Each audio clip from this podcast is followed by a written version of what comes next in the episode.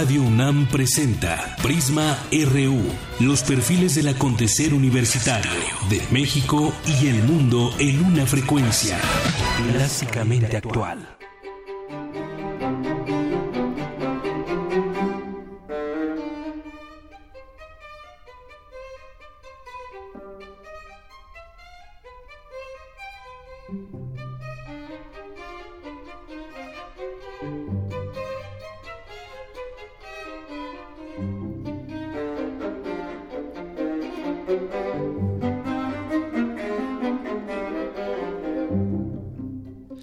Estamos escuchando para arrancar Prisma RU a Higinio Rubalcaba, que fue un músico de Jalisco que se desempeñó como violinista, compositor, director de orquesta y director de recintos culturales tanto en la ciudad de Guadalajara, Jalisco, como en la Ciudad de México. Y lo recordamos porque nació un día como hoy, 11 de enero de 1905.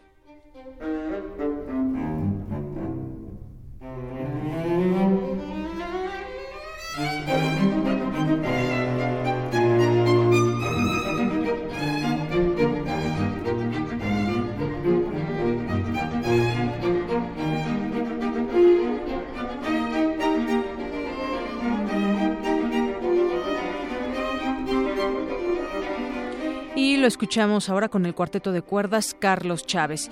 Y también estaremos platicando hoy aquí en Prisma RU. Antes que otra cosa, le damos la bienvenida. Hoy es miércoles y tendremos nuestra mesa de análisis y debate. Yo creo que el tema queda muy bien. Es el eh, analizaremos el acuerdo de fortalecimiento económico, ese que anunció el presidente y que nadie ve de manera tangible los beneficios que traerá este acuerdo. También estaremos, por supuesto, comentando el último discurso de Barack Obama ya como presidente, que ya es su último discurso como presidente, y hoy también eh, dio una conferencia de prensa Donald Trump en donde insiste con el tema del muro, que México pagará el muro, y también algunas otras cosas, amenaza a los inversionistas, para que se queden en su país y no, y no inviertan en otros países, como el caso de México, un tema al que le hemos dado también seguimiento en este espacio. Por supuesto, tenemos la información de la universidad, la información nacional, de cultura, de deportes, esto y más aquí en Prisma RU el día de hoy. Soy de Yanira Morán y los invito a que nos acompañen de aquí a las 3 de la tarde.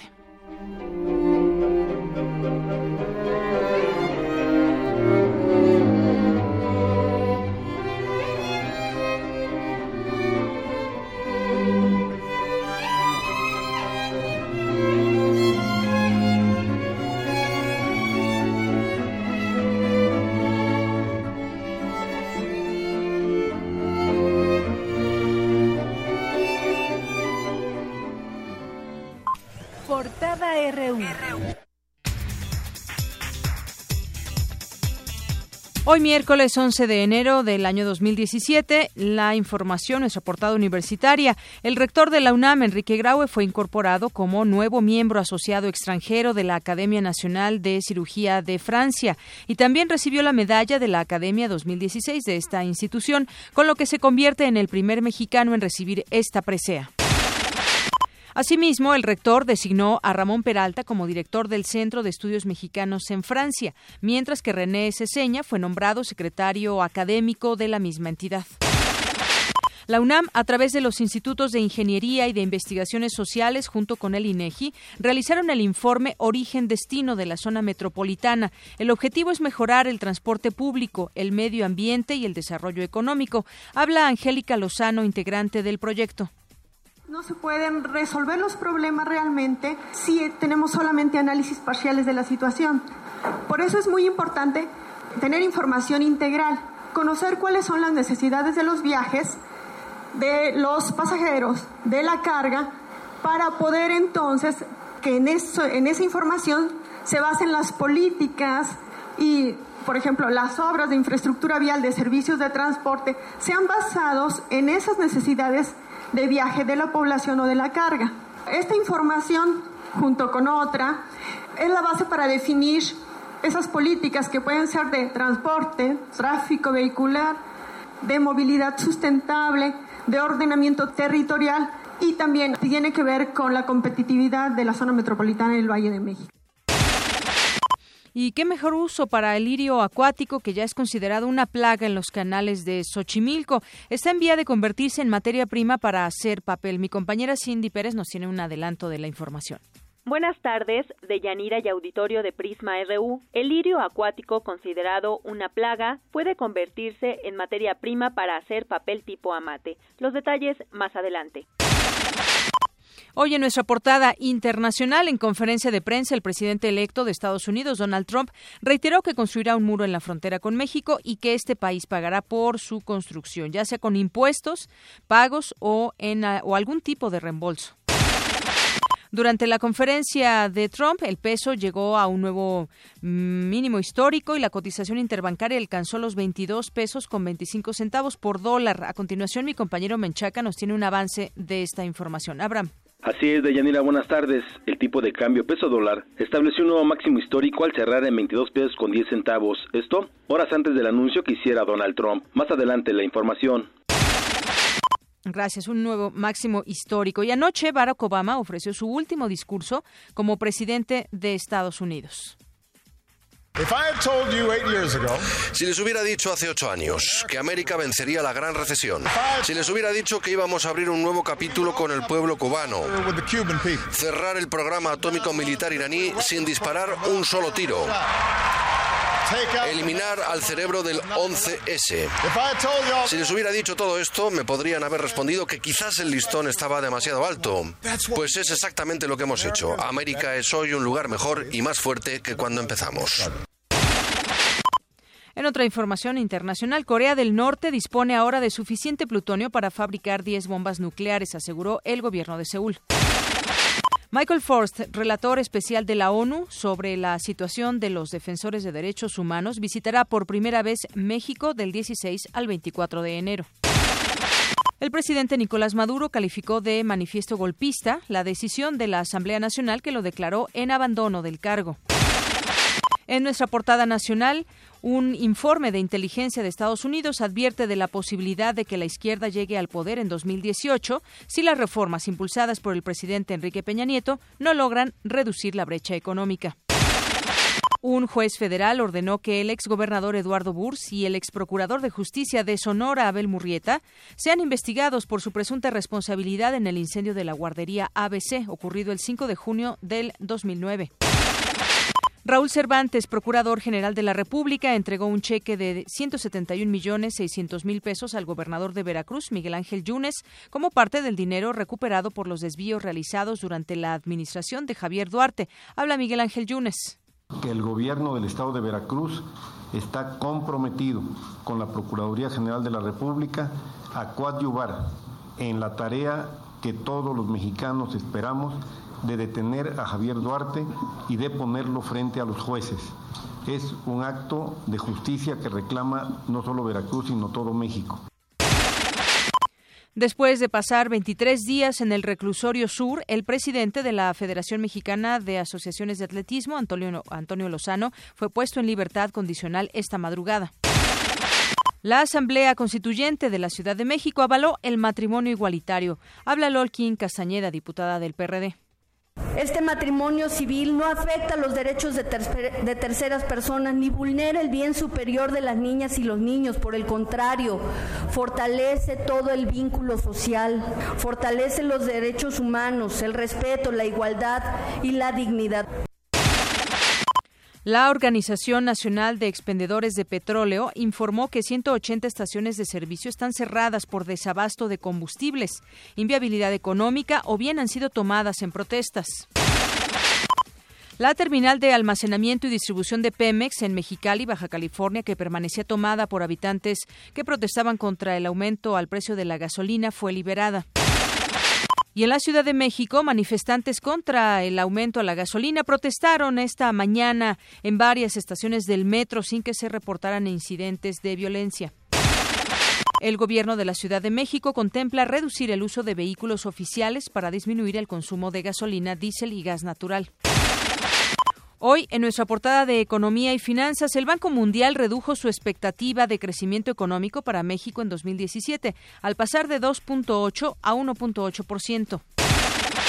La Confederación Patronal de la República Mexicana reiteró que el acuerdo para el fortalecimiento económico es insuficiente y convocó a un pacto económico sin objetivos políticos. Habla Gustavo de Hoyos, presidente de la Coparmex.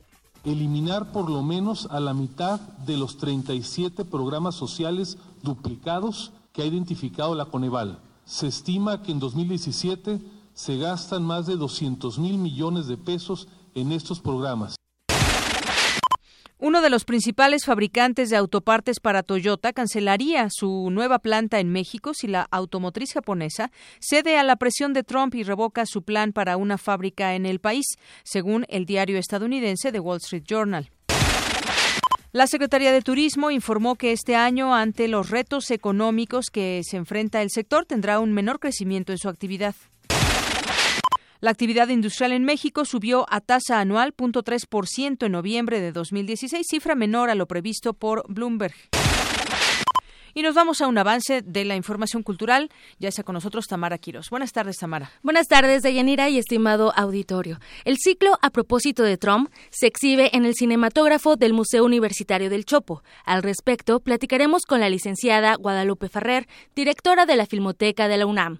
Además, la maestra Dulce Wet nos tiene información sobre el Festival Universitario Internacional de Flauta Transversa. Gracias. Y nos vamos contigo, Eric Morales. Buenas tardes. Buenas tardes, Deyanira. Los Pumas ya se preparan para recibir a Cruz Azul en Ciudad Universitaria como parte de la jornada número 2 del Torneo Clausura 2017. Además, el piloto mexicano Daniel Suárez correrá en la máxima categoría de la serie NASCAR. Y María Sharapova regresará a las canchas de tenis en abril. Esta y otra información más adelante. Gracias, Eric.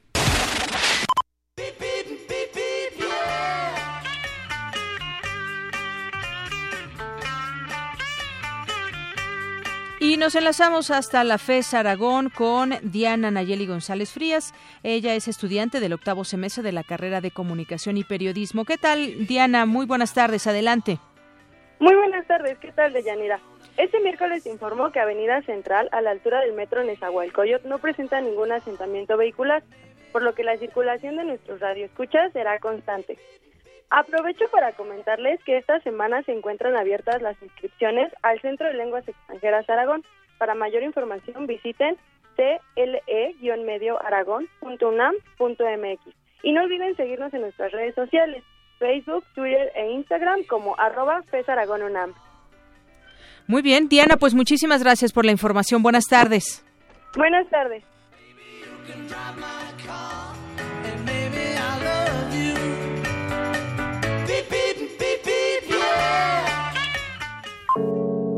Campus RU.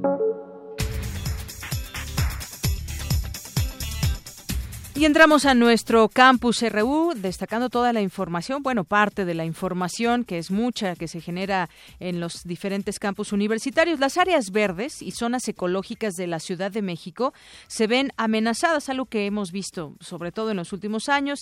También los incendios son cada vez más frecuentes. Mi compañero Antonio Quijano nos tiene detalles de esta información. Adelante, Toño.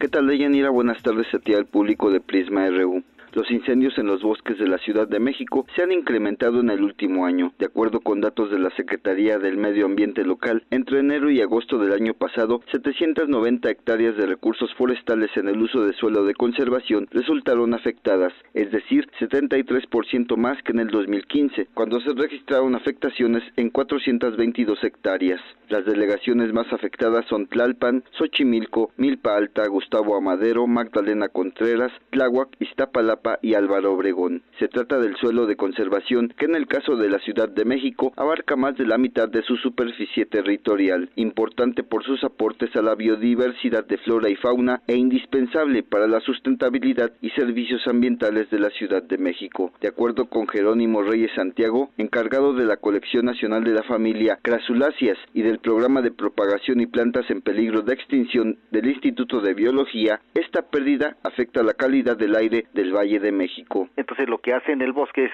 captar ese ese carbono Luego, segundo, producen oxígeno, que también necesitamos el oxígeno, que es lo que utilizamos para respirar, ¿no? Y también para nuestro funcionamiento. Pero no solo eso, sino que un bosque también resulta ser que los bosques son lugares donde se almacena o se capta contaminantes como metales pesados y también los llamados hidrocarburo aromático policíclico como benceno, tolueno, penantreno, etcétera. Es una gran cantidad de sustancias tóxicas que abunda en la Ciudad de México, se van hacia los bosques captan esos y pues eh, con toda la cadena desde bacterias, hongos benéficas y los árboles ayuda a neutralizar estos contaminantes. Al perder la vegetación obviamente estamos perdiendo sitios de almacenamiento o de, de captación de estos de estas sustancias y las partículas que llamamos las partículas suspendidas como el hollín, todo se va hacia el bosque. Para el experto se trata de una catástrofe, pues el problema más grave es la pérdida de biodiversidad. Se está perdiendo insectos, se está perdiendo reptiles como lagartijas, víboras y la gente diría, ay, que animales ojalá desaparezcan, no, lo que ignoran no son los servicios que dan eso para mantener los ecosistemas de por sí dañada lo más limpio posible en esa zona. Entonces, este, no es ajeno que se pierda vegetación, ya sea aunque yo viva en el centro de la ciudad, debería de preocuparme que pierda la eh, vegetación porque todo lo que generamos lo regula todo eh, la vegetación. El biólogo señaló la necesidad de crear conciencia para evitar el daño a los bosques de la Ciudad de México, que también funcionan para recargar los mantos acuíferos de la región. Primero hay que hacer conciencia, que es la primera parte, luego todas las áreas, digamos, donde ha sido incendiada, deberían de declararse de no ser utilizada hasta 15 o 20 años es eh, darle descanso a ese ecosistema y que se recupere solo, no puede entrar nadie y con eso se evitaría que la gente eh, sin escrúpulo queme, porque mucha gente quema para que ese terreno sea ocupado por ellos. O sea, mucho, una gran cantidad de estos son, o sea, es de manera intencional. Es peor que un crimen, entonces pues debería de ser casi como un crimen de Estado de estar incendiando ya estos bosques, los vestigios que tenemos que son tan importantes para nosotros, o sea, eso, o sea, da salud a millones de personas de manera que debe ser peor que asesinar a una persona, quemar una hectárea de terreno. Según datos del Centro Mario Molina, tan solo en 2012 los incendios forestales en la Ciudad de México generaron dos toneladas de carbono negro con alto potencial de calentamiento global. De Yanil Auditorio, hasta aquí mi reporte. Buenas tardes.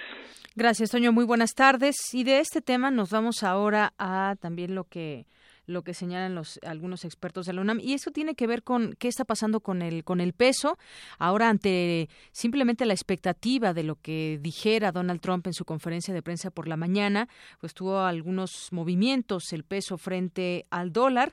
Y la información nos la tiene mi compañero Abraham Menchaca. Adelante Abraham. Deyanira buenas tardes Presionado por los bajos precios internacionales del petróleo y por el mensaje que ofreció este miércoles Donald Trump, la moneda nacional registró un nuevo máximo histórico al cotizarse esta tarde en 22 pesos con 25 centavos por dólar. En lo que va de 2017, el peso ocupa el segundo lugar como la moneda con el peor desempeño del mundo, al acumular un retroceso de 2.84%, su peor registro desde 2008. Para el maestro Augusto Santiago Vázquez, académico de la Facultad de Estudios Superiores Aragón, la depreciación podría alcanzar los 23 pesos por dólar los próximos días. Las medidas anunciadas por Donald Trump, que tienden eh, sobre todo eh, a propiciar una política de tipo proteccionista, lo que se espera naturalmente es que el tipo de cambio peso dólar siga depreciando aún más. Es decir, no solo 22 pesos, sino 23 pesos. Incluso se espera de que en los próximos días, cuando Trump asuma el poder, se deprecie aún más. Naturalmente, eh, aquí el Banco de México trata de apaciguar un poco eh, las cosas, los ánimos, obsérvese que le llama depreciación cambiaria, pero es una depreciación cambiaria persistente, continuo, de modo tal de que se va agudizando esta depreciación, en contra, naturalmente, del peso mexicano.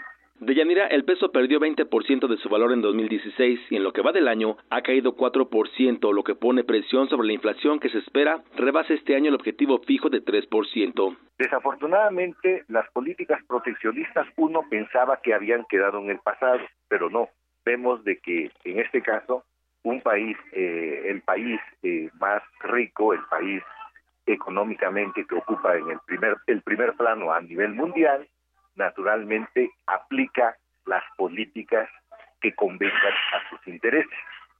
Deyanira, la información que tengo. Buenas tardes. Gracias, Abraham. Muy buenas tardes. Bueno, pues así está este tema del peso que tiene pues un arranque en este inicio de año muy malo eh, pues ya escuchábamos lo que dice este analista, este experto, en torno a que podría seguir subiendo, eso que todavía no toma posesión Donald Trump, y esto también tiene que ver con su discurso, sus acciones. Lo comentábamos hace un momento, lo que dijo de nueva cuenta respecto al muro, pero más adelante volvemos a ese tema. Por lo pronto, mi compañero Jorge Díaz está siguiendo las actividades del secretario general de la Organización para la Cooperación y Desarrollo Económicos en su visita de trabajo a nuestro país. Cuéntanos, Jorge, buenas tardes. Hola, Yanira, buenas tardes. Pues eh, durante esta apretada agenda de trabajo de José Ángel Gurría Treviño por nuestro país, bueno, pues ayer por la noche eh, acudió a la Secretaría de Gobernación donde presentó el estudio de políticas y buena gobernanza para la igualdad de género ante Lorena Cruz del Instituto de InMujeres y el secretario de Gobernación señaló que pues eh, la brecha en cuanto a la brecha laboral es bastante amplia en nuestro país, llegando al 42%. Esto es, trabajan más hombres que mujeres, aunque la brecha, por ejemplo, en Canadá es de apenas el 7%. Esto nos da una idea de la eh, marginación, de la discriminación que se vive en nuestro país hacia las mujeres. Es un tema de importancia primordial para eh, nuestro país y bueno señala José Ángel Gurría que eh, este este problema eh, mm, pues destacó que es un serio problema y sobre todo el embarazo en adolescentes es un problema de salud pública que afecta a las mujeres entre 10 y 15 años de edad. Para darte una idea de Yanira, la tasa de embarazo en niñas y adolescentes en México es la más alta de los países integrantes de la OCDE y lo que decíamos, esta brecha laboral que es importante en nuestro país. Vamos a escuchar parte de los porcentajes y de los números, datos duros decimos, de lo que dijo ayer Gurría en cuanto al papel de las mujeres en materia laboral. Escuchemos. 47% de las mujeres en edad de trabajar trabajan. 47%, bueno, y estamos hablando de que en el caso de los hombres es muy cerca del 80%.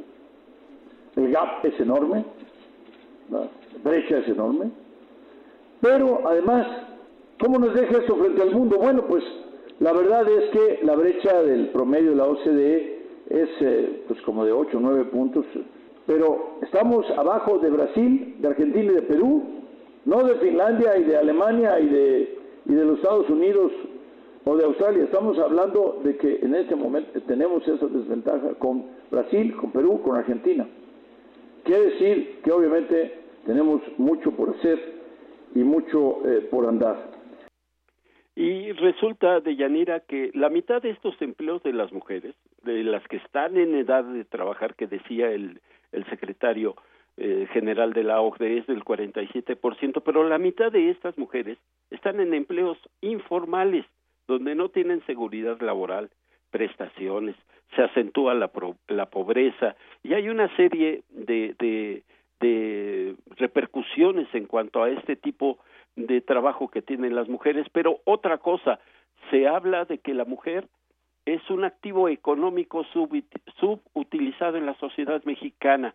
Gurría ante el secretario de Gobernación y diferentes líderes de organizaciones de mujeres presentes en el evento, dijo que lamentablemente hay muchas mujeres de estas que se les llama ninis, que ni trabajan, ni estudian, ni hacen nada. Vamos a escuchar parte de lo que dijo José Ángel Gurría. Eh, las jóvenes mexicanas enfrentan desafíos especialmente graves, ya hablamos del embarazo adolescente, la más alta tasa de la OCDE, pero además las jóvenes mexicanas tienen cuatro veces más posibilidades de ser ninis de no estar ni en empleo, ni en educación, ni en capacitación que los hombres. Cuatro veces más. Ahí es enorme la brecha.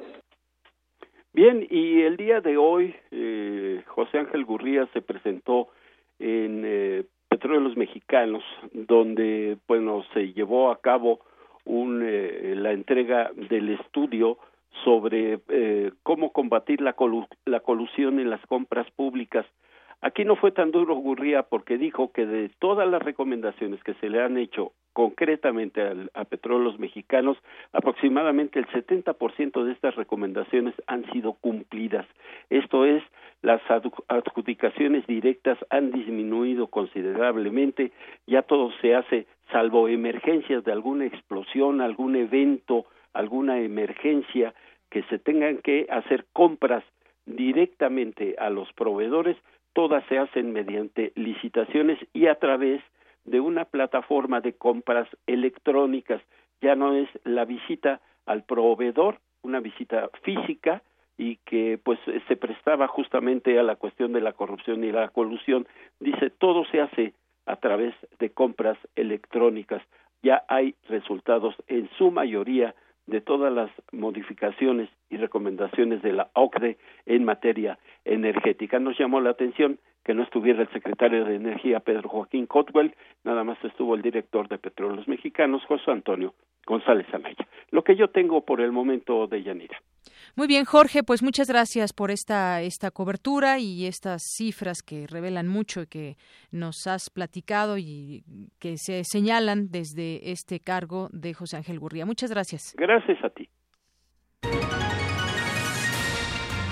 Global RU.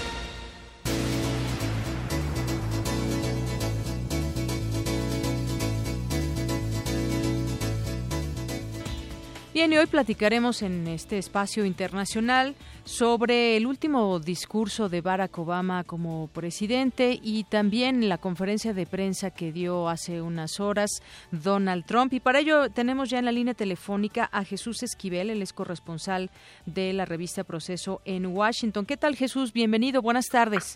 Buenas tardes, Deyanira. Bueno, pues si te parece empezamos con, con el discurso de Barack Obama, que pues fue un discurso donde muchas personas acudieron, donde se da a conocer pues un resumen muy muy rápido digamos de lo que fueron todos estos años en algunos temas habla de la democracia del terrorismo de la fe de la juventud entre otras entre otras cosas y bueno pues eh, expectativas rebasadas dice en su momento eh, que se tuvieron y que eh, expectativas en su momento y que fueron rebasadas a lo largo de estos de estos ocho años. ¿Cómo viste ese ese discurso? Pues digo, creo que fue un discurso bastante directo en términos de lo que precisamente alcanzó durante sus ocho, ocho, años de mandato, eh, primero en su elección como presidente y después como reelección, sobre todo tomando en cuenta que heredó, y eso no hay que olvidarlo, mira, heredó a un Estados Unidos en una crisis económica bastante, bastante grave, eh, que solo se comparó a la Gran Depresión de principios del siglo pasado, y bueno, eh, eh, logró revertir no solo esa tendencia negativa, sino que sin duda, y está comprobado por las estadísticas, generó eh, la creación de empleos más constante y positiva de los últimos años en la historia económica de la Unión Americana. también a través de la diplomacia, como lo dijo cuando llegó a la Casa Blanca, y no con acciones premeditadas o guerras preventivas como las que aplicó George W. Bush, eh, el que países como Irán desistieran de su programa de desarrollo de armas nucleares, y dijo Obama en su discurso, sino hacer un solo disparo. Eh, mencionabas que acudió mucha gente al auditorio donde habló anoche el todavía presidente de los Estados Unidos, y es que pues se trata de la ciudad de Chicago donde él hace unos 30 años inició su carrera para el servicio comunitario y también su carrera como funcionario público, primero legislador del estado de Illinois y eventualmente legislador federal y lo que ya sabemos, presidente de los Estados Unidos. Pero también eh, hizo un recordatorio sobre las amenazas que persisten para la democracia de los Estados Unidos, de la cual dijo en ocasiones es muy dura y pareciera que al dar dos pasos hacia adelante se siente que damos uno hacia atrás. Una de esas amenazas dijo que es la división racial eh, que persiste en la Unión Americana y aunque sin mencionarlo de manera directa, estaba aludiendo a la doctrina o a lo que se le llama ahora la doctrina Trump, que fue lo que el presidente electo de los Estados Unidos estuvo utilizando para traer el voto de los electores, dividir a la sociedad blanca de la afroamericana y de otras minorías. Ya pues, se ha dado cuenta eh, mucho en los medios de comunicación en México de lo que ha dicho Donald Trump de nosotros los mexicanos, que somos criminales, violadores, narcotraficantes. Y bueno, eh, eso ha generado sin duda una división sí, así étnica muy grande en los Estados Unidos. Así es. Bueno, si te parece, vamos a escuchar parte de lo que de lo que mencionó en este último discurso como presidente Barack Obama. Aquí fue donde aprendí que los cambios ocurren cuando las personas ordinarias se involucran y se comprometen y cuando se unen para hacer solicitudes. Luego de ocho años como su presidente, sigo creyendo eso. Y no es solamente lo que yo creo, sino que es el corazón latiente de todos los ideales estadounidenses, nuestro experimento más atrevido en el gobierno. Es la, el convencimiento de que todos fuimos creados iguales, hechos por nuestro creador para tener derechos inalienables, vivir en libertad y buscando siempre la felicidad. Bien, y sobre todo en esa parte donde involucra a las personas comunes que hicieron posible esto y toca algunos temas, entre estos pues está el, el matrimonio igualitario, por ejemplo, el seguro de salud y todas estas cosas que destacó ayer en este en este discurso. Sí, digo, eh, yo que llevo ya 28 años de trabajar en este país como corresponsal, te puedo decir que, eh, y tomando en cuenta que nosotros en México contamos sea bueno, sea malo, con un seguro social, el, el entender que el enfermarse en Estados Unidos es un lujo y que con lo que hizo Obama, millones de personas no solo pueden contar con un servicio de salud, sino que son recibidas en un hospital por una urgencia, se nota como una ganancia muy importante. Sin embargo, las posiciones encontradas, los conservadores, los republicanos y Donald Trump, lo ven como algo negativo. Es, eh, digamos, el núcleo del capitalismo, el querer que todo el mundo eh, desembolse dinero para hacer más grandes a las empresas. Eh, en ese sentido, Obama habla con una posición más de apoyo a la sociedad, de aportar para los avances humanitarios en los Estados Unidos y no precisamente eh, por intereses económicos. Recuerda, incluso cuando tomó medidas para salvar a la industria automotriz y al sector de los bienes raíces de su país, se le acusó de ser comunista. Así es. Eh, Jesús Esquivel, estamos platicando con Jesús Esquivel, corresponsal de la revista Proceso en Washington. Y por otra parte, ahorita que mencionas todo esto de salud, pues se que ahora lo que viene con Donald Trump es echar para abajo muchos de esos lo que la gente ha sentido como como logros. E incluso, bueno, hoy estuvo refiriéndose a varios temas Donald Trump en esta conferencia de prensa, pero incluso pues vuelve al tema que ahorita pues ya se encabeza en todos los portales, que insiste en el tema de que México va a pagar el muro. Si te parece, vamos a escuchar una pequeña parte de lo que dijo Donald Trump hace unas horas. No creo que la idea sea esperar un año, un año y medio. México, de alguna manera, y hay muchas maneras, nos va a reembolsar el costo de esa pared. Eso va a ocurrir, bien sea por vía de impuestos, por vía de pagos, quizá menos probable que sea a través de un pago, pero va a ocurrir. Recuerden esto, He dicho, vamos a levantar la pared y la gente se pone como loca. ¿Quién va a pagar por eso? Y la gente les dice, México. Yo no los culpo a ellos por lo que ocurre, yo no los culpo a ellos por sacar provecho en los acuerdos con Estados Unidos. Y se acabó, no va a pasar más. Para poder comenzar a hacer la pared, México va a pagar por la pared, pero será en la forma de un reembolso. Bueno, entre que reembolso y que con impuestos, pero México pagará el, eh, el, muro y continúa con este discurso, pues a nosotros nos podría parecer incluso hasta beligerante, pero pues insiste en este en este punto es una de las cosas que se destaca en este discurso porque nos afecta directamente. ¿Cómo ves que vuelve al ataque con el mismo tema?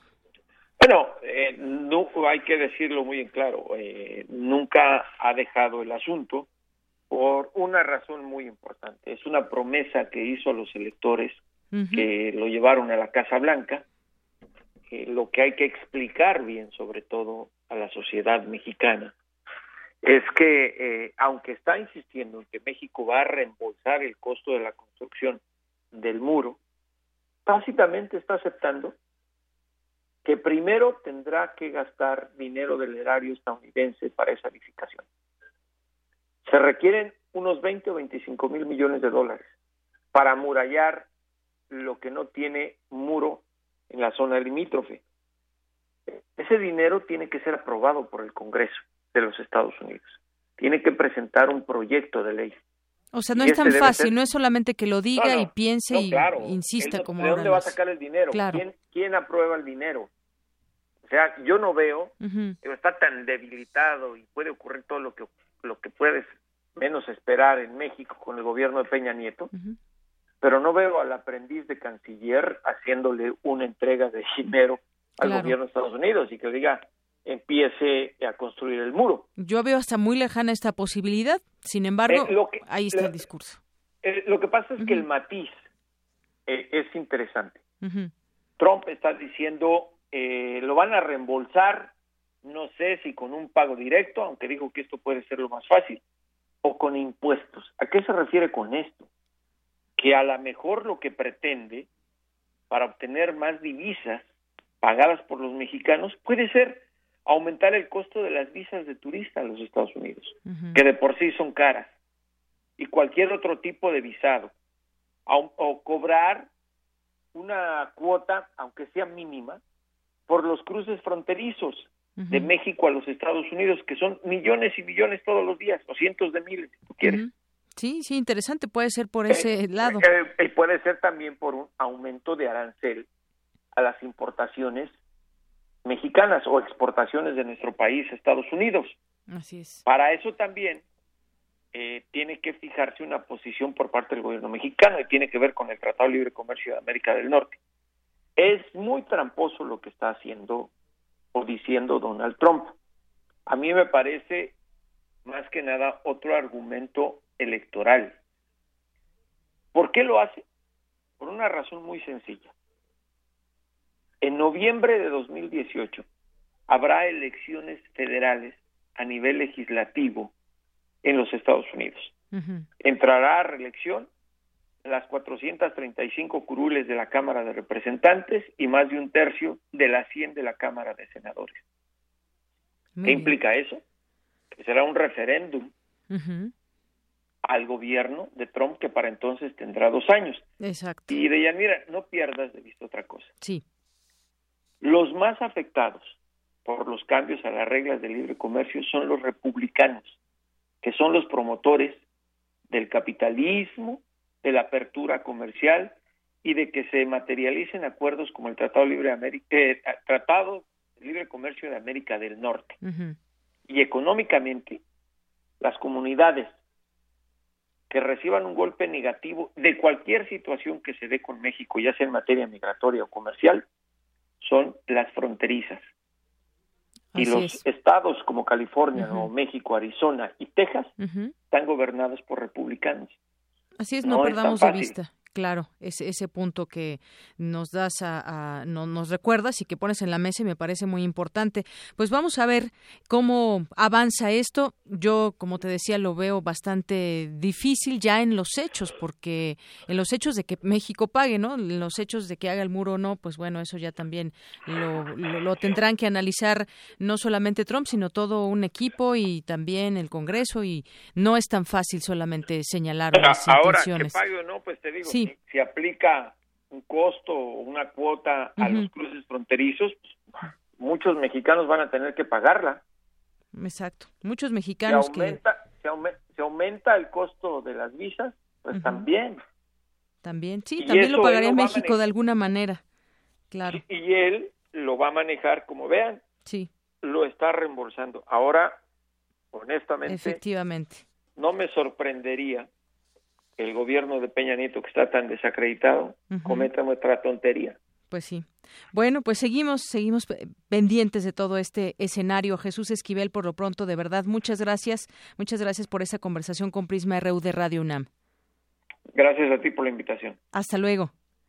Jesús Esquivel, corresponsal de la revista Proceso en Washington y este análisis. Y bueno, en otra parte del mundo, la llamaron Operación Atila, eh, nombre en clave que Turquía le dio a su operativo para invadir Chipre. Comenzó el 20 de julio de 1974 y terminó casi un mes después, el 16 de agosto, cuando las fuerzas turcas ocuparon más de una tercera parte de la isla. La isla en este, eh, en el este del Mediterráneo quedó dividida. En la parte norte de la isla ocupada por Turquía vive la minoría eh, turco-chipriota que suma casi 20% de la población. En las otras dos terceras partes del territorio, en el sur, viven los grecochipriotas. Así ha permanecido Chipre durante más de 40 años, desde la invasión de Turquía en 1974, que ha habido varios esfuerzos para la reunificación, pero han fracasado. Y ahora, sin embargo, hay renovadas esperanzas para la reunificación de la isla. Se están llevando a cabo conversaciones auspiciadas por Naciones Unidas en Ginebra para lograr una solución que ponga fin a este conflicto. Una con 45 minutos. Queremos conocer tu opinión. Síguenos en Twitter como arroba PrismaRU. Prisma RU.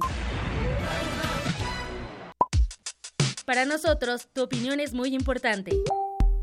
Síguenos en Facebook como Prisma RU. Bien, y continuamos con la información aquí en Prisma RU. Ya tengo en la línea telefónica Antonio Medina, él es activista por los derechos eh, de los homosexuales y secretario de la diversidad sexual del PRD. ¿Qué tal, Antonio? Bienvenido, buenas tardes. ¿Qué tal? Muy buenas tardes. Este, pues aquí muy felices. sí, pues aprueban los el matrimonio civil igualitario en la Constitución de la Ciudad de México.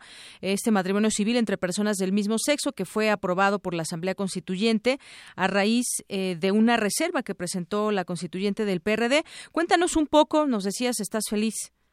Pues sí, estamos muy contentos porque se reafirma una vez más que la Ciudad de México pues es de avanzada. Mira, la verdad es de que más del 60% de los diputados, diputadas constituyentes, aún de partidos que históricamente no han apoyado el tema, bueno, no no todas, este, pero han apoyado, bueno, en otros tiempos no han estado de acuerdo, aprobaron, o sea, estuvieron a favor. Y eso yo creo que es el resultado de una lucha social, política y cultural, que es muy importante subrayar lo cultural, porque a final de cuentas, lo que se inició a principios de este siglo en la Ciudad de México, con la propuesta de ley de sociedades de convivencia primero en la Asamblea Legislativa, que estuvo pues en discusión cinco o seis años más o menos, finalmente se aprueba en 2007 o se empieza a aplicar en 2007 la ley de sociedades de convivencia, tres años después matrimonios, matrimonio igualitario, y ahorita con la nueva constitución de la Ciudad de México, una defender que siga en el Código Civil, que eso ahí estaba, no había problema, pero en el terreno de lo simbólico y un poquito garantizando la cuestión legal de derechos, pues se pone en la Constitución.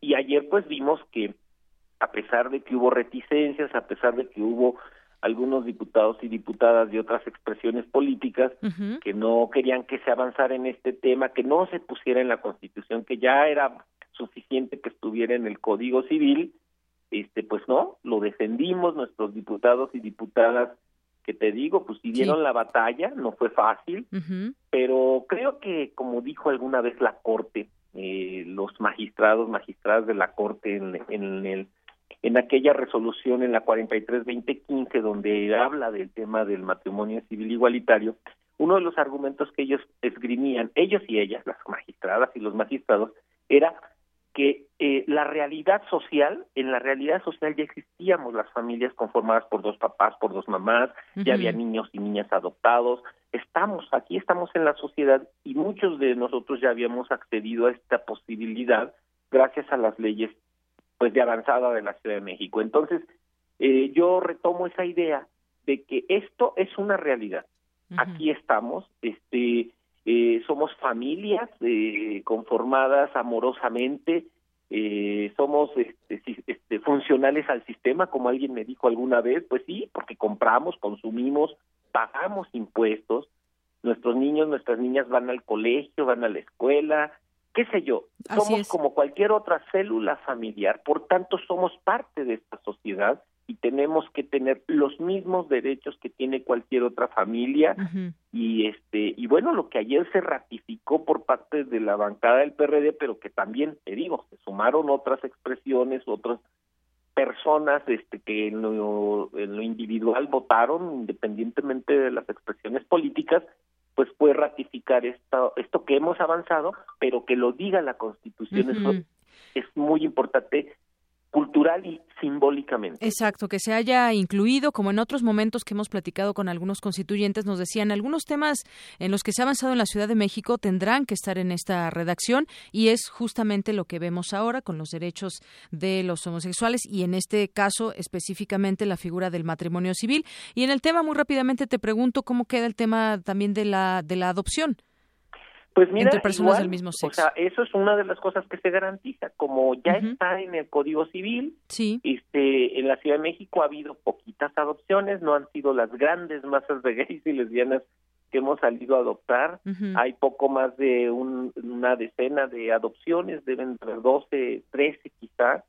Nuestra, yo y mi esposo fuimos los terceros en tener un niño adoptado en la Ciudad de México pero la verdad es que no ha habido muchas este, adopciones. Pero ahí está, digamos, es importante saber que está dentro de la ley. Sigue preservando, que eso es lo importante, y que eh, la gente debe seguir que la adopción es un tema que no es fácil, es complejo el procedimiento para todo mundo.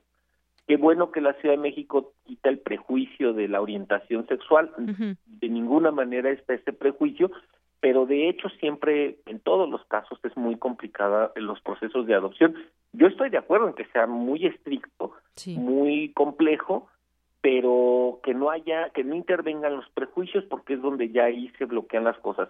Hasta este momento yo te lo puedo decir, este, porque me llegan muchos casos o, cosas de personas que, que quieren acceder a esta posibilidad. En la Ciudad de México no existe esa discriminación. Quien cumpla con todos los requisitos, pues tiene entabla sus procesos. Ahorita hay cuatro o cinco casos que ya están a punto de resolverse. Sí. Y bueno, ojalá la gente se anime a tener bebés adoptados, porque mira, en nuestro país hay más de 30 mil niños y niños, niñas en situación de, orfandad, en, instituciones donde a veces no la pasan muy bien. Y quienes son LGBTs, cuando menos en la Ciudad de México, tenemos esa posibilidad y es un derecho que lo hemos ganado como ciudadanía, como como país también hay que decirlo y ojalá que esto pues se expanda a todos los estados porque pues en otros lugares no es lo mismo. Y como dices, un, un derecho que se ha ganado. Pues Antonio Medina, me ha dado mucho gusto platicar contigo aquí en Prisma RU de Radio UNAM. Muchísimas gracias, un saludo extraordinario inicio de año y vamos a seguir trabajando. Gracias, hasta luego. Gracias. Antonio Medina, activista por los derechos de los homosexuales y secretario de Diversidad Sexual del PRD arte y cultura. Soy ilegal, de en el que estoy viviendo. Bien, Tamara, buenas tardes. Adelante con tu sección. Hola de nuevo. Hace unas horas ya lo comentabas en la sección internacional. Donald Trump ofreció una conferencia que duró cerca de una hora. Habló de las licitaciones farmacéuticas, de los veteranos, agradeció a las empresas que invierten en Estados Unidos y a propósito de Trump, hoy platicaremos con la licenciada Guadalupe Ferrer, directora de la Filmoteca de la UNAM. Muy buenas tardes, Guadalupe. ¿Qué tal, Tamara? Buenas tardes. Como siempre, un placer hablar con usted. Gracias. ya se acerca el 20 de enero y con ello eh, la contundente llegada de Donald Trump a la presidencia de los Estados Unidos. Y bueno, la Filmoteca nos ofrece, nos ofrece este ciclo de cine a propósito de Trump.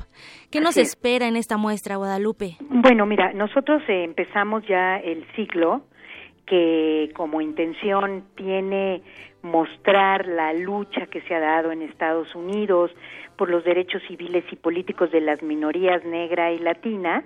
eh, por lo tanto, estamos retomando una película de 1915 de Griffith que se llama El nacimiento de una nación. Desde ahí puedes ver el origen del Ku Klux Klan, ¿no? Eh, y tiene como fin eh, traer a colación la memoria de que en ese país eh, durante muchísimo tiempo ha habido grandes esfuerzos por reivindicar los derechos de las minorías que están ahí. Eh, me encanta la canción que estábamos oyendo ahorita porque pues ahí decía soy ilegal, soy ciudadano del mundo actual. Exactamente, una, una canción de Out of Control Army. Exacto, eh, y que realmente tiene mucho que ver en cómo se conformó el Estado la construcción de una nación que todo el tiempo se dice es una nación de inmigrantes, eh, pero como de pronto un poderío eh, racial blanco eh, establece sus reales y empieza a resolver sus problemas. Desde, o sea, sus problemas en los años 60 con la lucha por los derechos civiles con una población negra pidiendo derecho al voto, por ejemplo, ¿no? Entonces, eh, el cine, eh, el, ciclo de cine tiene como como objetivo tratar de poner de nuevo en la mira y en la memoria de los espectadores pues eh, todo este proceso. Les decía yo, empezamos con El nacimiento de una nación, que es esta película de Griffith, que ya pasó. Todo esto está sucediendo en el cinematógrafo del Chopo. Así es. También pusimos Espaldas Mojadas, que es de nuestro Alejandro Galindo y que es quizá una de sus películas más importantes. Así es. Exacto, eh, y que habla del cruce de los migrantes mexicanos, pero también están películas como Matar a un ruiseñor. Hoy se proyecta esa película. Exactamente, que es de Robert Mulligan y que también una novela homónima de Harper Lee. Exacto, y es un paradigma de, o sea, pues un icono ahí del raci de, eh, de, denuncia contra el racismo. Está Mojado Power de Alfonso, Arau, sí. ¿no? Que habla de los mexicanos. De los braceros, principalmente. Exactamente, y está de Fiebre Latina, de Luis Valdés, que habla, yo no sé si eh, han tenido oportunidad de verla, pero me imagino que las nuevas generaciones no tanto, que es muy importante porque aparte de que es una extraordinaria película musical, ¿no? Habla de cómo viven los mexicanos en, en Estados Unidos en toda esta época del Pachuco y cómo eh, se enfrentan al racismo contra ellos. Está el norte de Gregory Nava, que es un director latino importantísimo, de origen eh, mexicano, eh, que habla sobre los migrantes centroamericanos, cómo cruzan. En Mississippi en llamas, que es un clásico para denunciar precisamente cómo se obstaculizaba el, el ejercicio del derecho al voto por parte de los afroamericanos. Y también proyectarán Selma, Selma que tiene que ver ya es parte del cine de esta lucha. Exacto. Nada más que bueno Selma Mississippi en llamas es una película del 88 Selma es una película muy reciente del 14 nominada al Oscar. Pero están cosas como eh, de las recientes César Chávez que hace que dirige el Diego Luna y que eh, recopilan da cuenta de toda la lucha por los derechos civiles y políticos de los mexicanos allá, la organización sindical de los campesinos mexicanos. O sea, creo que es importantísimo eh, la historia de, de Chávez, sí, ¿no? Sobre Eh, todo. Hay películas como Malcolm X. O Un día sin mexicanos, que es una suerte de apocalipsis, ¿no? De mexicanos de, que harían los estadounidenses sin, eh, sin esa parte de, decir todos los, latinoamericanos son iguales y son mexicanos. Sin duda, Guadalupe Ferrer es un ciclo cinematográfico con muchos matices y se llevará a cabo, eh, bueno, ya se lleva a cabo a partir del 6 Empezó el 6 de enero, ajá. Ajá, pero termina hasta el 12 de febrero. Muy bien, pues entonces hay oportunidad de ver muchas cosas, de pensarlas y de pues de, tomar en cuenta que vale la pena saber qué pasó antes, ¿no? Claro que sí, pues entonces vámonos al cinematógrafo del Chopo, allá en, en, el Museo Universitario de Chopo, hasta Santa María la Ribera. Guadalupe Ferrer, directora de la Filmoteca de la UNAM, como siempre es un placer saludarla y agradecemos mucho nos haya tomado la llamada. No, muchas gracias Tamara. Gracias. ¿eh? Hasta luego. Deyanira, regreso en una hora. Claro que sí, Tamara. Buenas tardes. Zarpazo RU.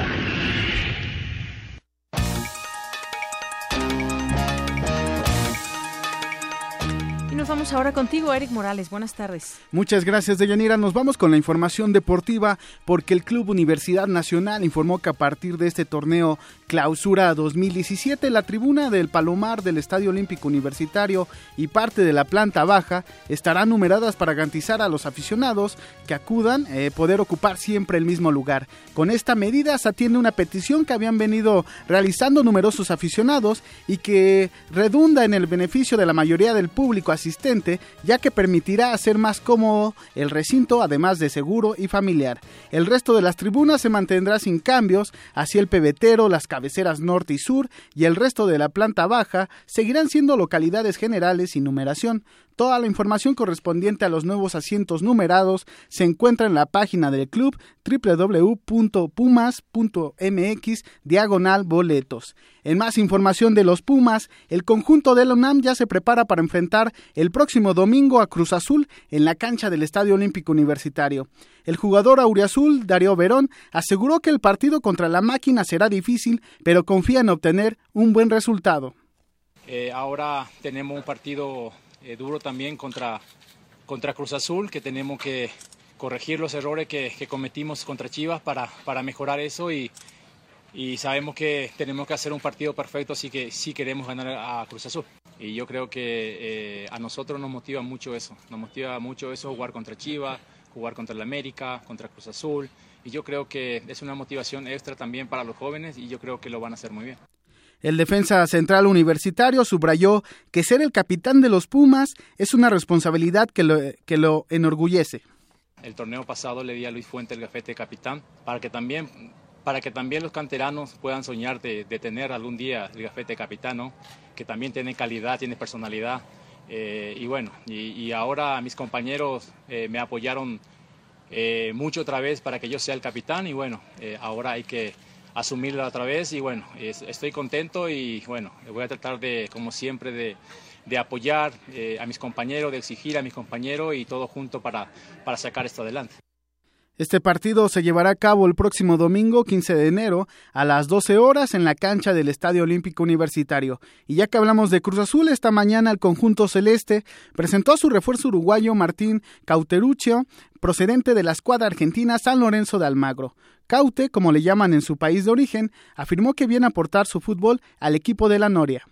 Yo llego a brindarme al máximo, a dejar todo por esta camiseta y y creo que eso es lo más importante, el, ver a, un equipo que, está concientizado y que sabe lo que quiere. Entonces, desde ahí lo más importante es trabajar y, y dejar todo para conseguir los mejores resultados. Además, afirmó que conoce la situación por la que atraviesa el equipo, el cual lleva 19 años sin ser campeón y no ha calificado en las últimas cinco liguillas. Martín Cauteruccio nació en Montevideo, Uruguay, en 1987 y debutó profesionalmente en el Club Nacional perteneciente al fútbol de, su país, además de que formó parte de las filas del Quilmes y San Lorenzo de Argentina bueno, pues veamos cómo, cómo les va a Cruz Azul este torneo con este refuerzo, que sin duda es uno de los más eh, estelares de, para el clausura 2017. Bueno, vamos a ver cómo les va. Ok, nos escuchamos en una Claro que sí, Eric. Y nos vamos ahora con el resumen de la información de esta primera hora de Prisma RU con Ruth Salazar. Ruth, buenas tardes. Gracias, Deyanira. Buenas tardes a ti y a nuestro auditorio. Este es el resumen. En entrevista para Prisma RU, Jesús Esquivel, corresponsal en Washington del semanario Proceso, habló sobre el último discurso de Barack Obama como presidente de Estados Unidos y la conferencia de prensa que ofreció Donald Trump esta mañana hizo un recordatorio sobre las amenazas que persisten para la democracia de los Estados Unidos, de la cual dijo en ocasiones es muy dura y pareciera que al dar dos pasos hacia adelante se siente que damos uno hacia atrás. Una de esas amenazas dijo que es la división racial que persiste en la Unión Americana y aunque sin mencionarlo de manera directa, estaba aludiendo a la doctrina o a lo que se le llama ahora la doctrina Trump, que fue lo que el presidente electo de los Estados Unidos estuvo utilizando para atraer el voto de los electores, dividir a la sociedad blanca de la afroamericana y de otras minorías. En otro tema, Antonio Medina, secretario de Diversidad Sexual del PRD y activista, habló sobre la decisión de la Asamblea Constituyente de la Ciudad de México de elevar a rango constitucional el reconocimiento del matrimonio igualitario. Pues sí, estamos muy contentos porque se reafirma una vez más que la Ciudad de México pues es de avanzada. Mira, la verdad es de que más del 60% de los diputados, diputadas constituyentes, aún de partidos que históricamente no han apoyado el tema, bueno, no no todas, este, pero han apoyado, bueno, en otros tiempos no han estado de acuerdo, aprobaron, o sea, estuvieron a favor. Y eso yo creo que es el resultado de una lucha social, política y cultural, que es muy importante subrayar lo cultural. Quédense con nosotros. En la segunda hora de Prisma RU hablaremos con Fabricio Mejía, escritor y poeta, sobre su decisión de renunciar a la Asamblea Constituyente de la Ciudad de México. Y como cada miércoles, tendremos nuestra mesa de análisis universitaria. El tema de hoy es el Acuerdo de Fortalecimiento Económico. Hasta aquí el resumen de Yanira. Gracias, Ruth. Muy buenas tardes. Vamos a hacer un corte en ese momento. Regresamos con más información aquí en Prisma RU. Queremos conocer tu opinión. Síguenos en Twitter como arroba PrismaRU. Prisma RU. Un programa con visión universitaria para el mundo. El rito comienza en el escenario. Los sonidos emergen deambulan por el recinto, se cuelan en los oídos y estremecen los sentidos. Festival Intersección. los encuentros sonoros de Radio UNAM. Todos los viernes a las 21 horas en vivo desde la sala Julián Carrillo. Escúchalos a través del 96.1 de FM, www.radiounam.unam.mx o ven a Adolfo Prieto 133 Colonia del Valle, cerca del Metrobús Amores. La entrada es libre. La principal causa de muerte de niños mexicanos entre 5 y 14 años es el cáncer. Muchos de esos casos podrían eliminarse si son tratados a tiempo. Por eso estamos trabajando para lograr más recursos para el IMSS, ISTE y Seguro Popular y así poder ofrecer un tratamiento integral a más casos de cáncer infantil.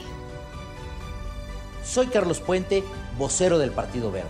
Seguiremos trabajando por la salud de todos los mexicanos. Ya propaganda casera, mil pesos.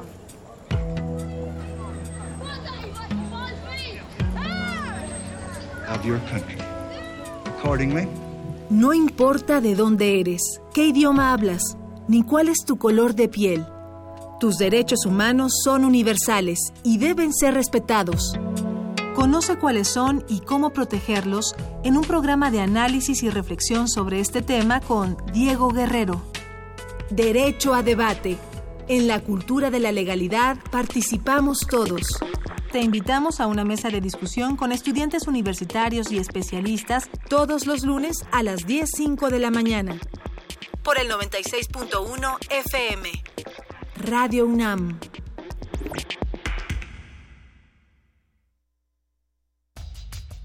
Museo Nacional de San Carlos presenta la magna exposición Francisco de Goya, único y eterno. La muestra está conformada por más de 125 piezas entre óleos y grabados, tanto de Francisco de Goya como de autores relacionados con su obra, procedentes de acervos nacionales e internacionales. Francisco de Goya, único y eterno, se puede visitar en el Museo Nacional de San Carlos, Avenida Puente de Alvarado número 50, Colonia Tabacalera, Ciudad de México.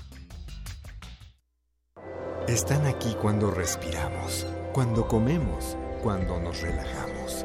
Nos protegen y dan sustento. Nuestras áreas naturales protegidas son sitios que resguardan una gran variedad de vida.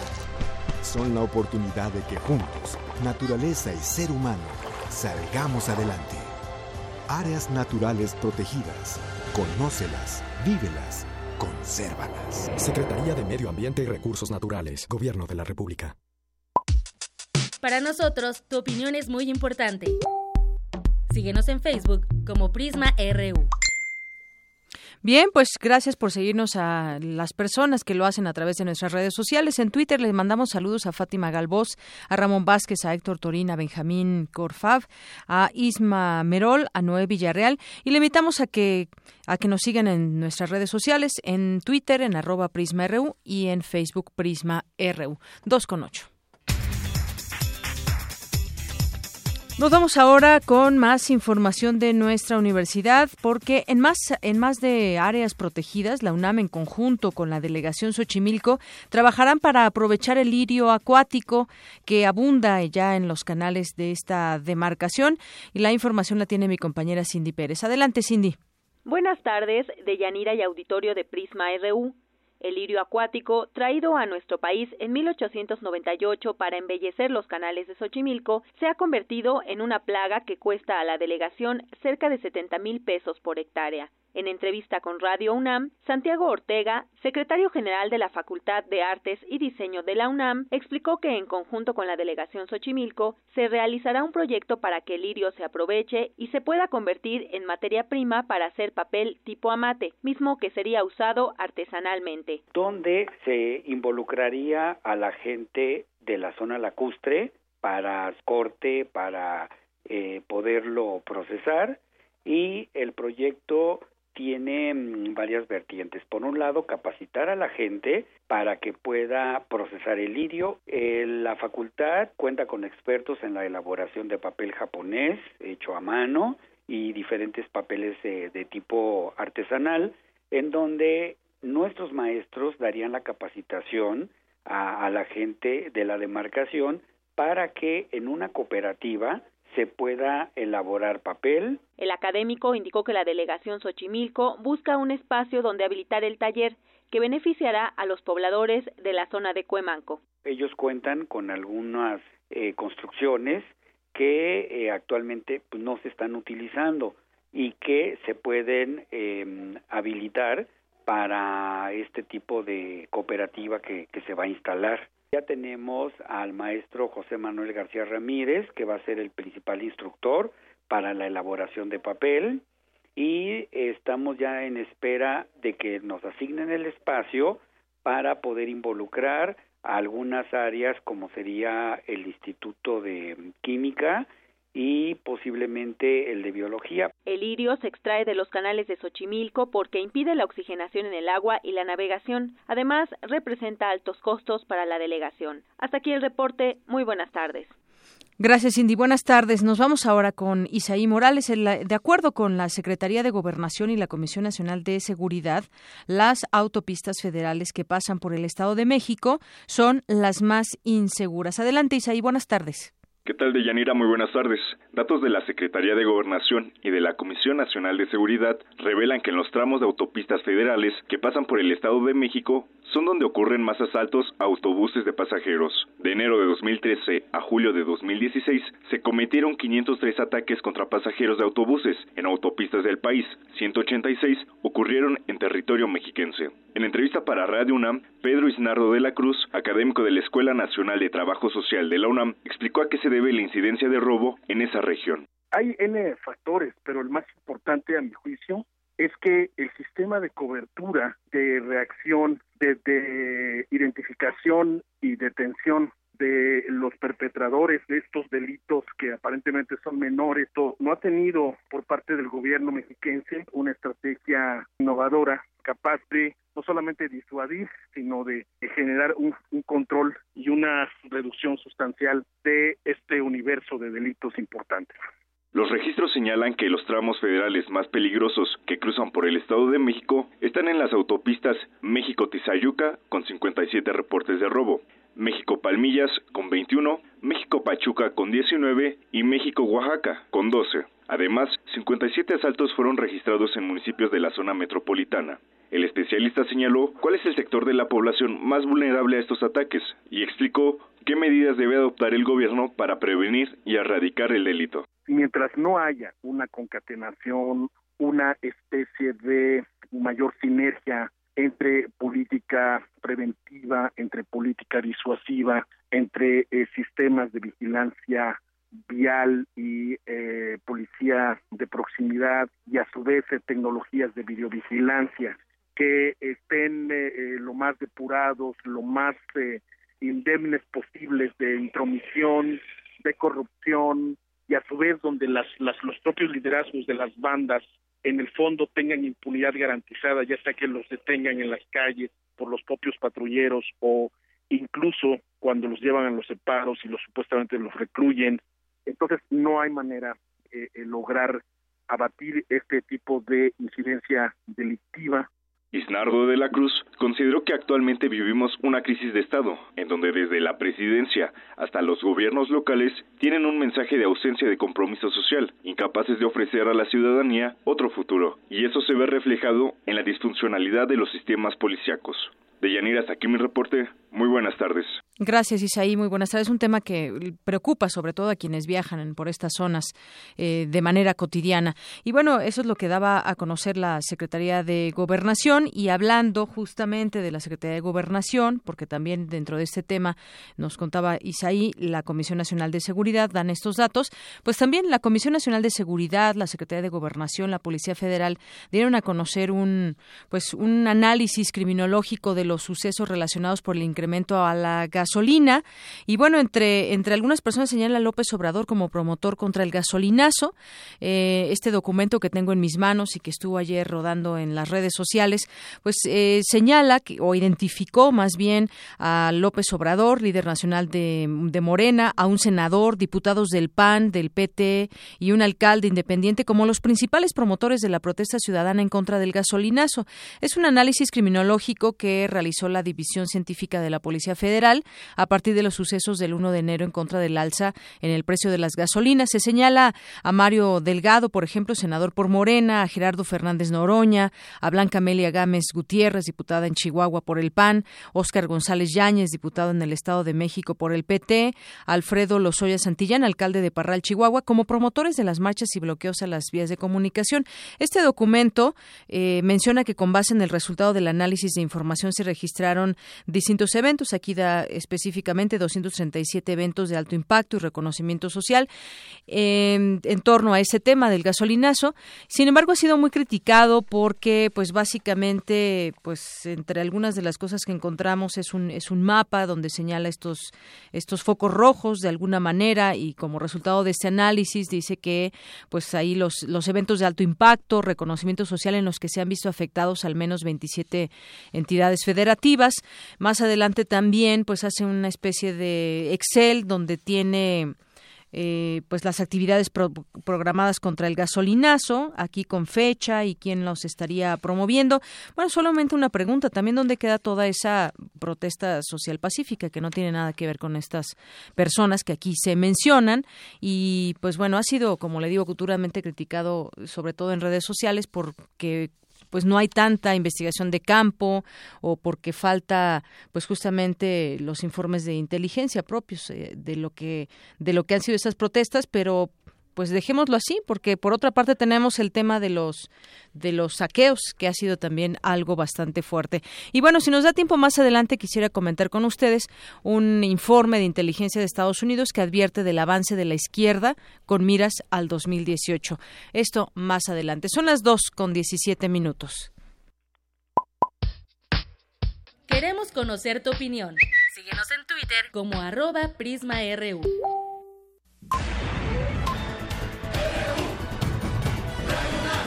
Prisma RU. Con Deyanira Morán. Para nosotros, tu opinión es muy importante. Síguenos en Facebook como Prisma RU. Debate RU.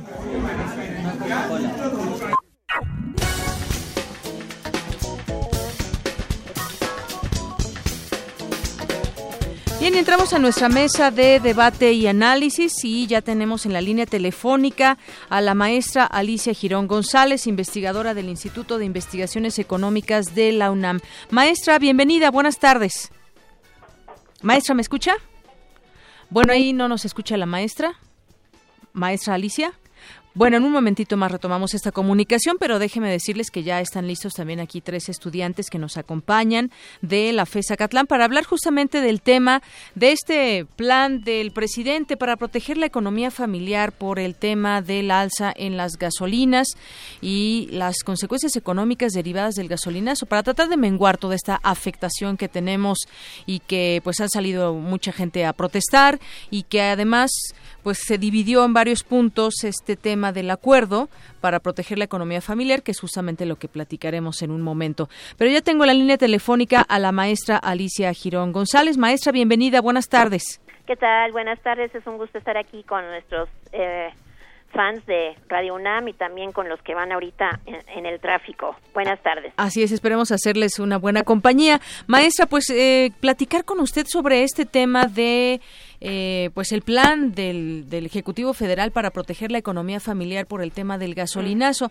Ah, eh, platicábamos en otros momentos, hemos seguido por supuesto muy de cerca este tema para pues señalar lo que podría ser lo más tangible dentro de todo esto porque se dan muchas digamos eh, propuestas pero de ahí a que esto de verdad haga que se proteja la economía familiar, pues muchos opinan que dista mucho de ser esto, este plan para proteger la, la economía. ¿Cómo lo ve usted después de haberlo pues ya leído y además algunos como la Coparmex dicen, no, nosotros no lo firmamos, no nos parece que esté, estamos de acuerdo ni que esté a la altura de lo que debería ser un, un pacto o un acuerdo para que no tengan afectación de los mexicanos? ¿Cómo ve, maestra?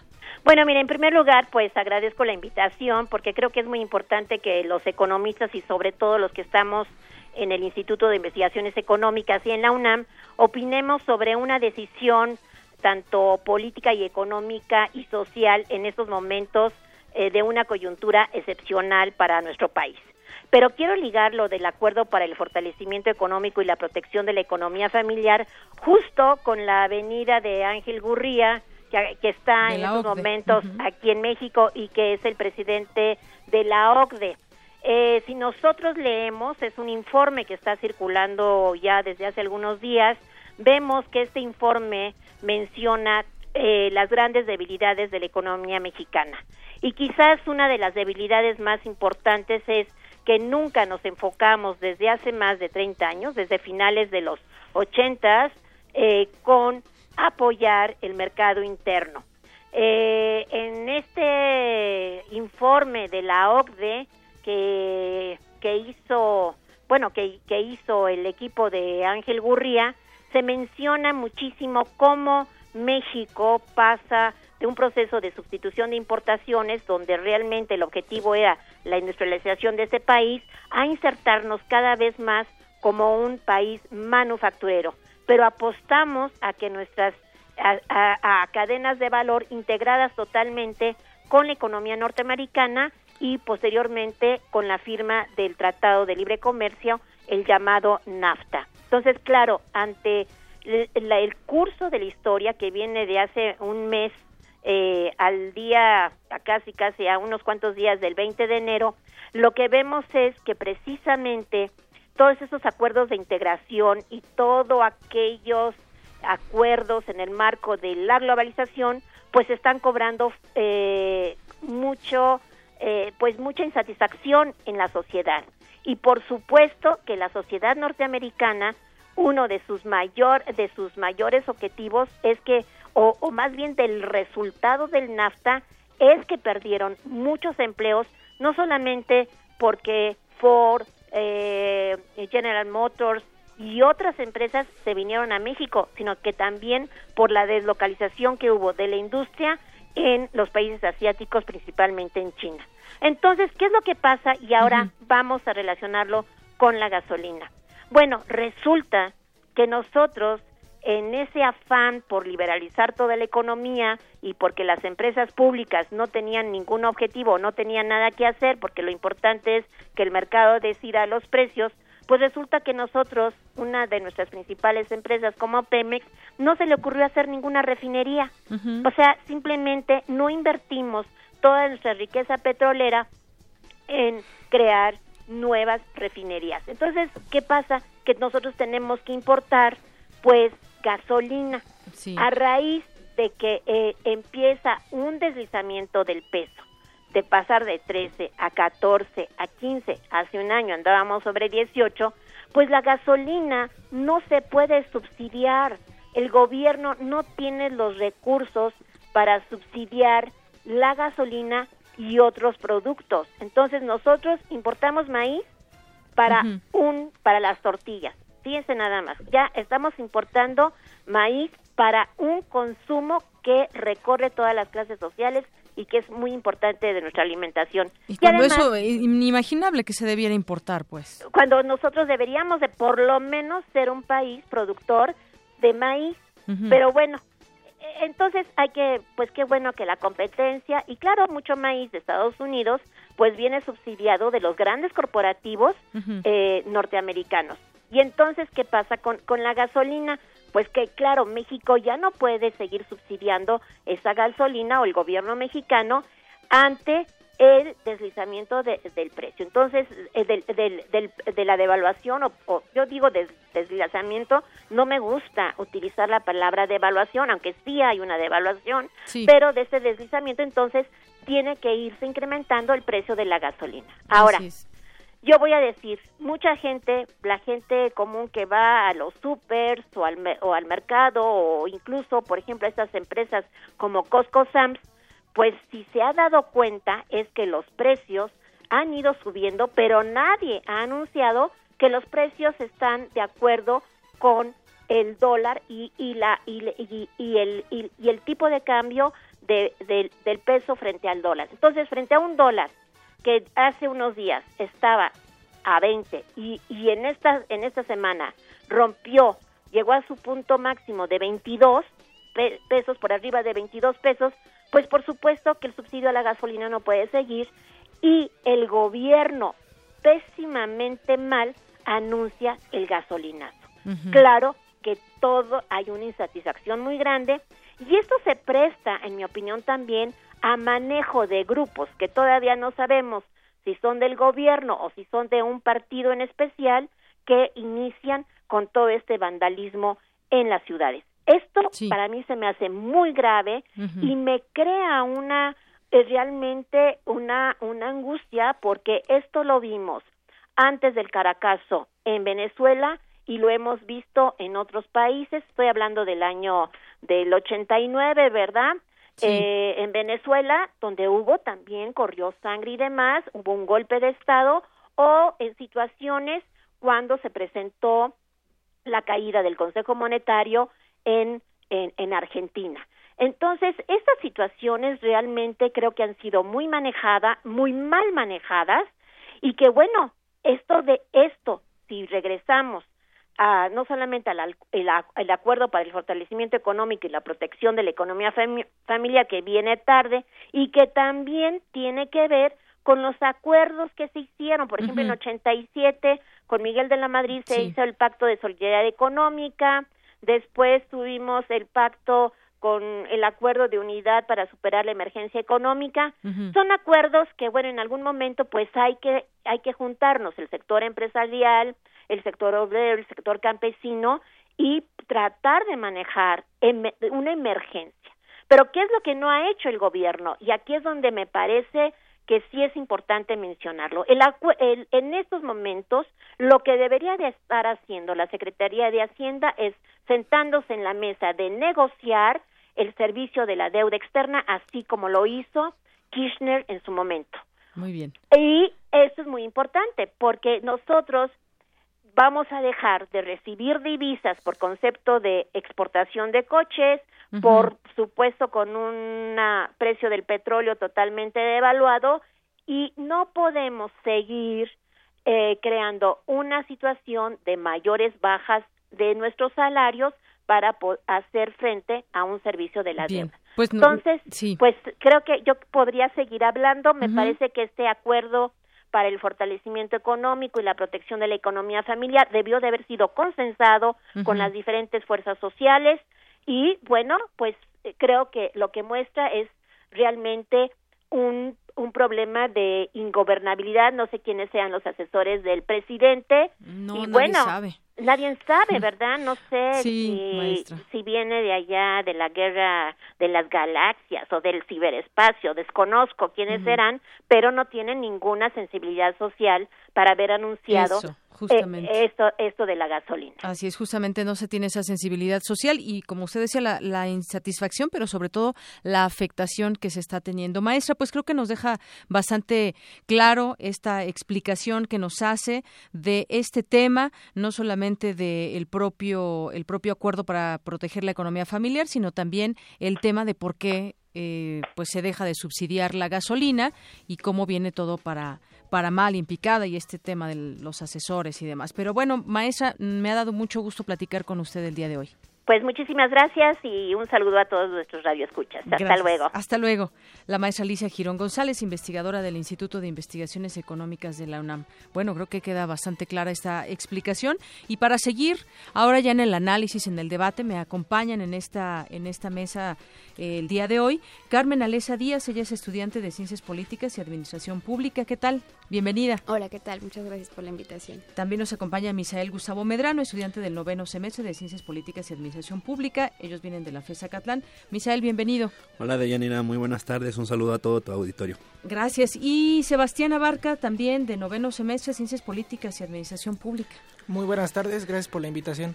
Bueno, pues ya escuchábamos esta introducción que nos hace la maestra, pero ustedes qué opinan después de que se da a conocer desde el año pasado lo que venía para, eh, para el tema de las gasolinas, el aumento, luego pues la protesta social, luego viene el mensaje del presidente y luego ahora está este plan para proteger la economía familiar que entre algunas otras cosas, bueno, lo divide ahí en varios puntos e incluso e incluso se trata o se intentará dar un seguimiento y evaluación a todas estas a todas estas acciones. Pero qué opinan dentro de todo este contexto? Empezamos empezamos contigo, Carmen, ¿con quién? Con Misael. Misael, adelante. Bueno, eh, la verdad es que la maestra puntualizó muy bien los antecedentes, remitiéndose inclusive hasta las acciones de no, eh, o las repercusiones de no hacer refinerías aquí en México. Y yo creo que eh, esto de, es una consecuencia también, pues, aunque algunos medios, incluso la presidencia de la República ha dicho que no, yo creo que sí es eh, una consecuencia de la reforma energética, que bueno, tiene eh, después, en el 11 de agosto del 2014, la publicación secundaria de la ley de hidrocarburos, eh, en donde, bueno, uno de sus, de, de, sus transitorios, que fue el que se derogó, decía en la fracción primera que estos eh, precios no se iban a dar una alza hasta el 2018. Eh, decidieron derogarlo ahora el 20 de octubre de este, de este año que acaba de terminar. Eh, y creo que lo hicieron, si lo vemos políticamente, por dos cuestiones, la política y la electoral, que van muy de la mano. La electoral, porque bueno, si, si esto se hacía en el 2018, iba, obviamente iba a, haber implicaciones en, en, las elecciones y bueno, yo creo que decidieron, esto es lo político, adelantarlas para no tener repercusiones tan graves eh, en el mismo sistema político de las, de las elecciones que ya menciono. Y bueno, eh, este acuerdo yo lo veo sin acuerdo, se va a escuchar un tanto burdo, pero bueno, hay unos compromisos aquí que, que, se manejan en el acuerdo que la Coparmex no ha querido firmar. Y bueno, yo creo que, que son un tanto utópicos, inclusive se vuelven más utópicos dado que ahora la Coparmex no ha querido incluirse en ese acuerdo, ¿no? Así es. Muchas gracias, Misael. ¿Con quién continuamos? Con, contigo vamos ahora, Carmen. Pues sí, entre otras cosas, pues se comprometen algo de lo más importante a mantener la estabilidad de los precios de la canasta básica. Como decía, es un poco utópico porque ya hay varias cosas que pues empiezan a salir de cauce, por decirlo de alguna manera. Obviamente los transportistas dicen, pues vamos a incrementar los precios, ¿no? Por ejemplo. ¿Qué opinas? Sí. Bueno, son varias cosas. Estoy completamente de acuerdo que esto puede ser una una cola de la reforma energética y que era natural que el precio... un coletazo. Un coletazo de la reforma energética, porque era natural que se tenía que subir. El tipo de cambio que tenemos, la dependencia de las importaciones y la debilidad de las finanzas de Pemex era insostenible ya para el gobierno federal. Y la única forma que tiene el gobierno de hacer frente a este tipo de cosas es a través de los impuestos. Todo el sexenio de Calderón ya se ha sabido cuánta subsidio hubo por el, Estado y que ahora el gobierno de Peña ya no tenía cómo sostenerlo. Eh, yo creo que el, problema fue que él se comprometió a que no hubiera un alza en las gasolinas. Eso jamás lo debió haber declarado porque no era cierto, porque él sabía. O sea, nos mintió. Definitivamente. En su momento lo mintió completamente y ahora pues no tuvo otra cosa que hacer lo que dijo que no haría nunca. Exactamente, o sea, en su sexenio. Para, para tratar de ganarse un poco a la sociedad, nos dice que no va a haber gasolinazos y de repente tenemos como eh, esta situación. Eh, yo estoy completamente a favor de la reforma, estoy eh, segura de que el gasolinazo era necesario para acabar con el monopolio de Pemex, para terminar con los sindicalismos y los problemas que, que Pemex estaba generando. Es natural la protesta social es natural que la gente se queje porque no hay un salario mínimo, porque la corrupción que existe en el sistema, eh, todo lo que, lo que Peña propone en su acuerdo sobre reducir los salarios, a mí no me parece que sea eh, importante, entre comillas, para la economía. O sea, yo no creo que bajándole el salario a los diputados vayamos a... No, eso es muy populista, por llamarlo de alguna manera. Exacto, definitivamente. Que eso va, va a dar un contento social y va a bajar la protesta estoy completamente a favor del acuerdo y no de la represión, ¿no? De, la que ha habido. Digo, los saqueos se, se comprobó, hicieron varios estudios periodísticos donde el mismo gobierno pagaba, ¿no? Estamos regresando a Díaz Ordaz o qué está pasando. Y, y por parte del acuerdo, como ya, ya, ya me equivoqué, ya, ya dije lo que no tenía que decir, pues ahora voy a ver ¿Qué, puedo solucionar? A mí no me parece que tenga algún fundamento económico, cómo se va a medir, quién lo va a llevar a cabo. Y se los estaba comentando aquí a la mesa, que, más que un acuerdo económico, me parecen propuestas de campaña. Así es.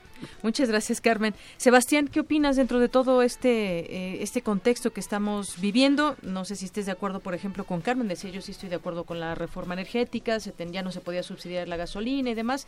¿Era la mejor forma? ¿Cómo ves? Claro, bueno, eh, yo también estoy de acuerdo que en la coyuntura que tenemos, de bueno, del 2016 y 2017, eh, este gasolinazo, esta alza en, el, en, el, precio de los combustibles, era pues una medida desesperada al no poder hacerle frente a otros problemas que tiene el gobierno, como ese pues este combate a la corrupción gubernamental, que luego suena un poco utópico, o eh, por otro lado tenemos eh, la evasión fiscal. Entonces el, el gasolinazo como política social eh, la misma fue inoportuna, fue insensible, como lo podemos ver eh, con todas estas marchas, con todos estos saqueos que se han generado. No sabemos si los saqueos eh, van acorde con el gasolinazo, así no lo hacen ver.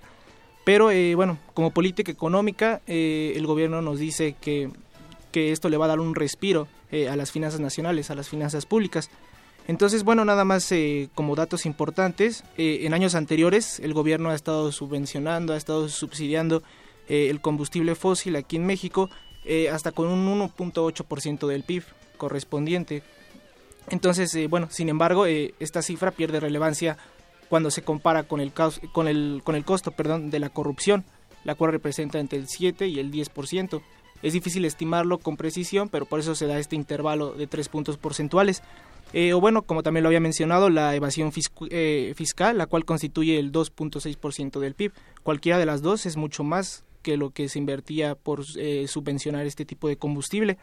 Eh, bueno, eh, con respecto a la evasión fiscal, cabe destacar que según datos de la OCDE, México tiene la menor recaudación dentro de la OCDE. ¿Y quién evade este tema? ¿Quién está llevando a cabo la evasión fiscal, no? Por ejemplo, grandes empresas muchas veces, ¿no? El común de los ciudadanos, dejas de pagar impuestos y te llega un requerimiento. Sí, claro, claro, empieza por las empresas, también por los mismos ciudadanos.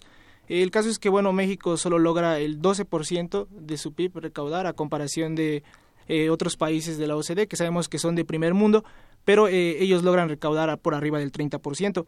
Entonces, bueno, eh, así 200 mil millones de pesos de, de, subsidio suenan un poco insustanciales comparado con el potencial de ingresos fiscales que se podría obtener la federación o de decidirse a combatir la corrupción, lo que esto podría generarse.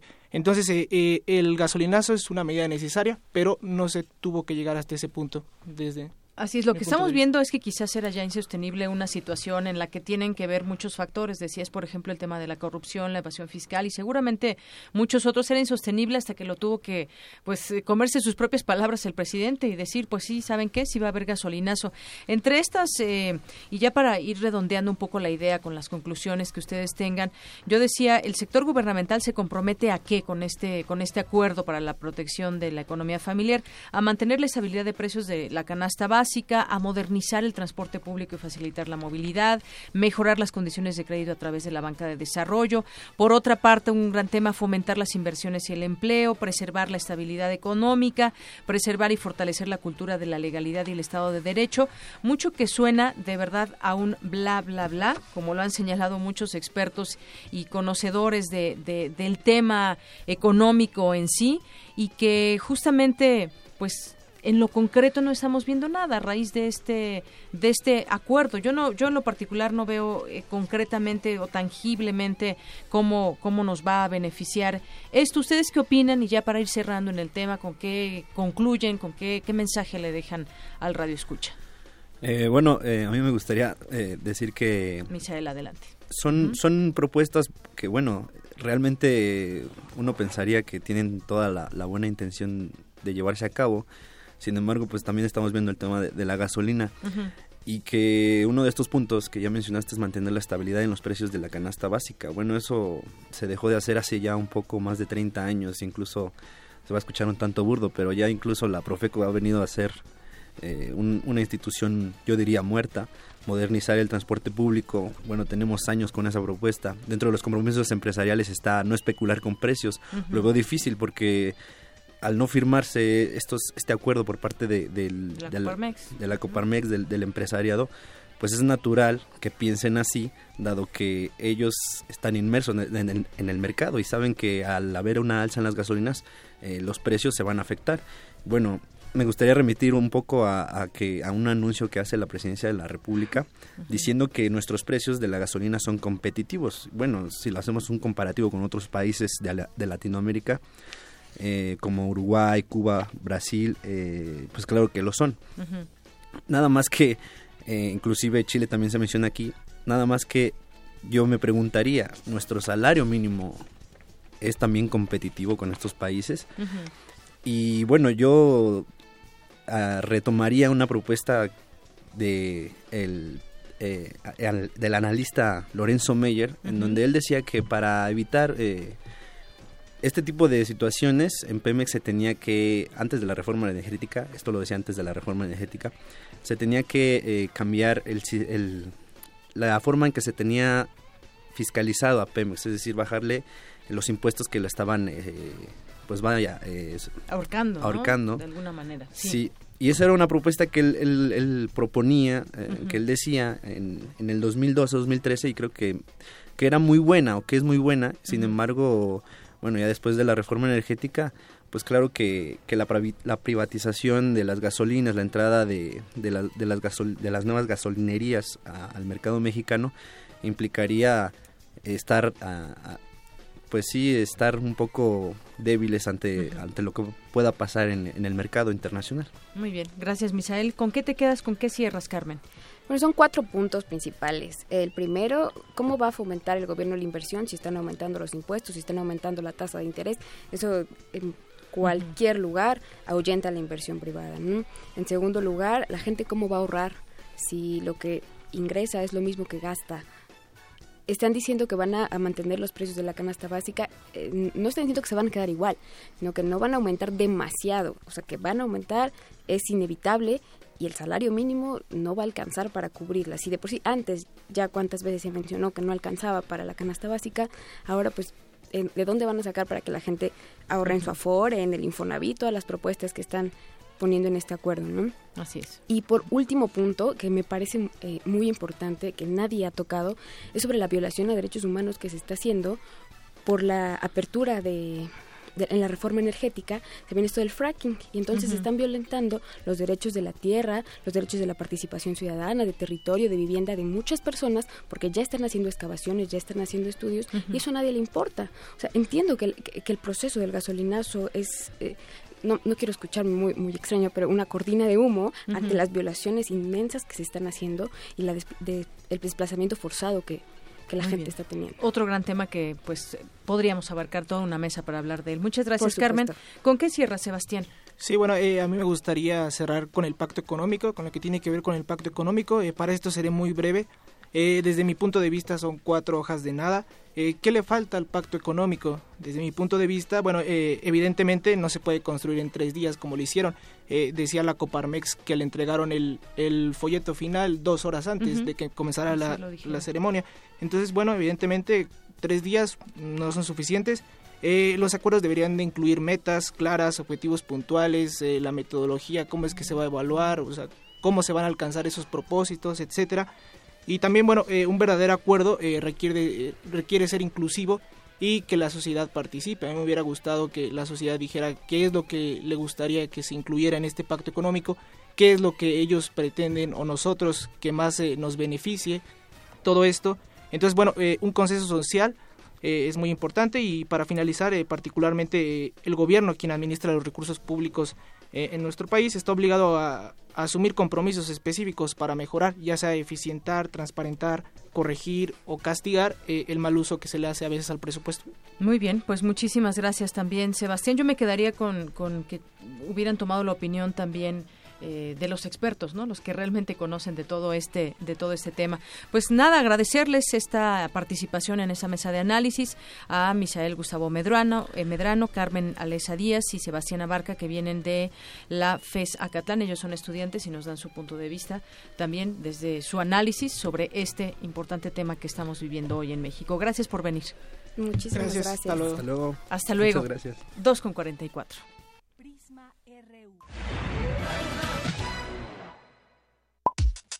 Para nosotros, tu opinión es muy importante. Síguenos en Facebook como Prisma RU.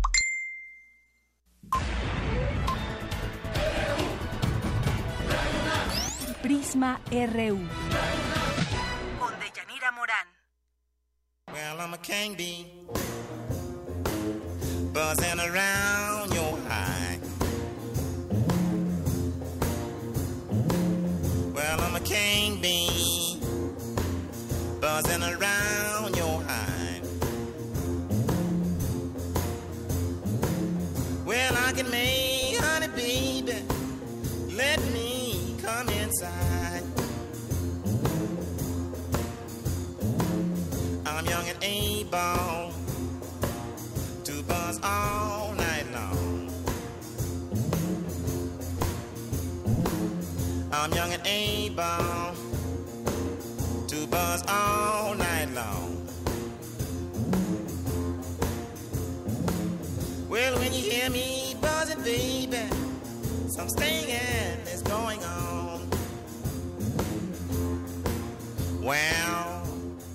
Bien, estamos escuchando a Slim Harpo y que nace un día como hoy, un 11 de enero eh, considerado pues un gran bluesista y él es estadounidense y conocido también por su maestría creando sonidos de blues con su armonía.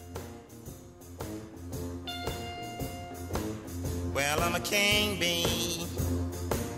Want you to be my queen. Well, I'm a king bee. Want you to be my queen. Together we can make honey the world have never seen.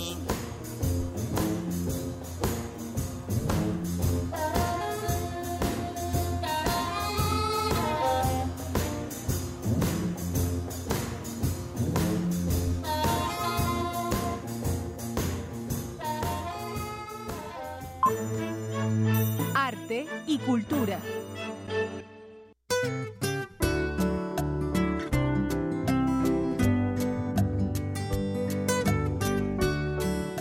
Gustan las opciones musicales que, que, da la producción. Así es, y decía, bueno, que ha logrado muchos sonidos con su, con su armonía y con su armónica también. Ah, muy bien. Oye, y bueno, mandar saludos también claro. a quienes nos siguen por redes sociales, Francisco Flores, Cristina Uguiarte de Metepec, y bueno, aquí un mensaje que no, no sé qué nos escribió ahí.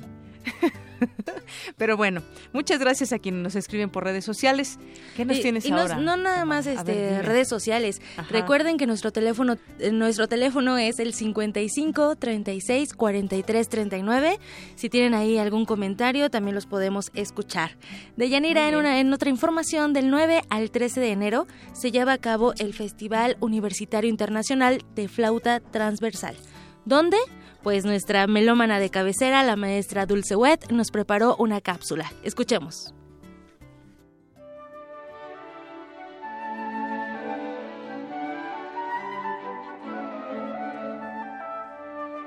Hola, ¿qué tal? Mi nombre es Miguel Ángel Villanueva, profesor de flauta transversa de la Facultad de Música de la UNAM y los invito a ustedes, radio escuchas de Prisma RU, a venir a la Facultad de Música de la UNAM, a la sala Xochipilli, a escuchar los conciertos pertenecientes al Festival Universitario Internacional de Flauta Transversa que se está llevando a cabo esta semana y en el cual podrán ustedes escuchar a flautistas eh, tanto nacionales como extranjeros.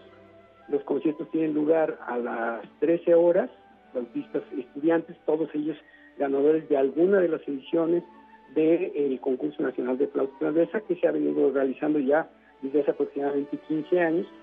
También hay conciertos a las 18 horas con flautistas profesionales, muchos de ellos también ganadores del concurso nacional de flauta, y a las 19.30 horas con los maestros internacionales.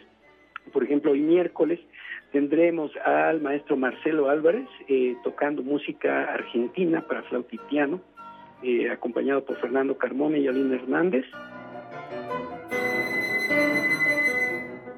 El festival universitario tiene ya muchos años, es aproximadamente la edición número 16. Los muchachos tienen la oportunidad de asistir a cursos, es decir, a clases magistrales por parte de los maestros internacionales invitados. También tienen la oportunidad de escuchar a los flautistas, compañeros de otras latitudes de la República y también del extranjero en los conciertos de las de la una de la tarde, de las seis. Y también hay conferencias con los compositores evidentemente con algunos solamente, que han escrito una obra significativa para la flauta transversa en diferentes formaciones. Este evento, como todos los eventos de carácter nacional, tiene un trabajo muy fuerte de planeación, de conciliación de horarios, de conciliación de calendarios, con todos los artistas invitados, también de convocatoria a nivel nacional para que todos los maestros de las distintas escuelas profesionales del país enteren, inviten y exhorten a sus alumnos a asistir a este evento y como resultado tenemos una asistencia pues eh, casi récord porque son más de 100 estudiantes los que se han dado cita en esta semana que podrán aprovechar todas las enseñanzas y las perspectivas sobre la técnica e interpretación de la flauta transversa y su repertorio. Amigos de Radio UNAM, no me queda más que reiterar mi invitación a que asistan a los conciertos que se llevan a cabo en la Facultad de Música de la UNAM, en este Festival Universitario Internacional de Flauta Transversa. Vengan, la entrada es libre. Estoy seguro que aquellos que vengan se van a llevar una muy, muy grata experiencia del repertorio escrito para flauta transversa. Muy importante la información de Yanira y sobre todo para empezar el 2017 también con estos cursos de formación musical que se imparten en la Facultad de Música.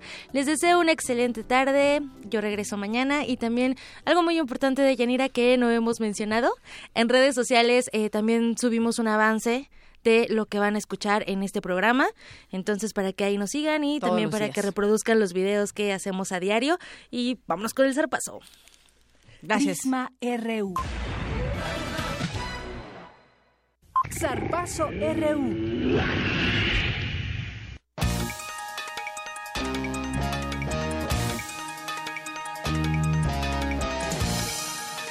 Adelante, Eric.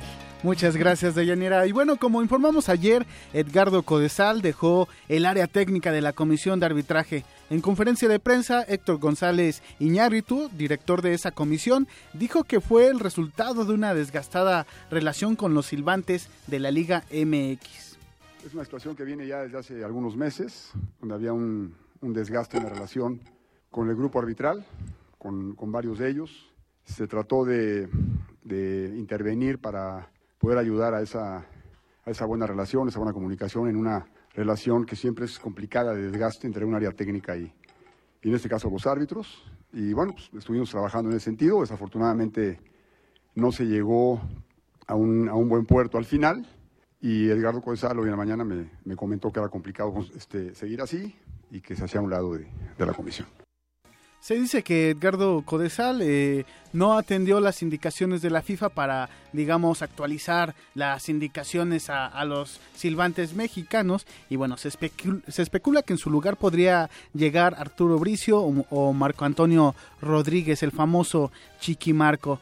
Y en otra información, María Sharapova anunció que volverá a jugar tenis en abril en el abierto de Stuttgart, en Alemania, tras haber sido suspendida durante 15 meses por usar una sustancia prohibida. A Sharapova inicialmente la castigaron por dos años, pero apeló y le redujeron el castigo en octubre. La tenista ha dicho que usó meldonio durante años por razones médicas y no sabía que la sustancia había sido prohibida en 2016.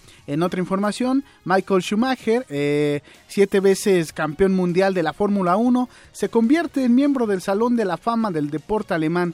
El expiloto de la Fórmula 1 junto con eh, la biatlonista Magdalena Neuner fueron las dos estrellas del deporte que fueron votadas para entrar al Salón de la Fama tras una encuesta en Internet donde participaron alrededor de 180 mil aficionados. Y bueno, pues es la información deportiva esta tarde de Yanira. Nos escuchamos el día de mañana. Claro que sí, Eric. Muchas gracias.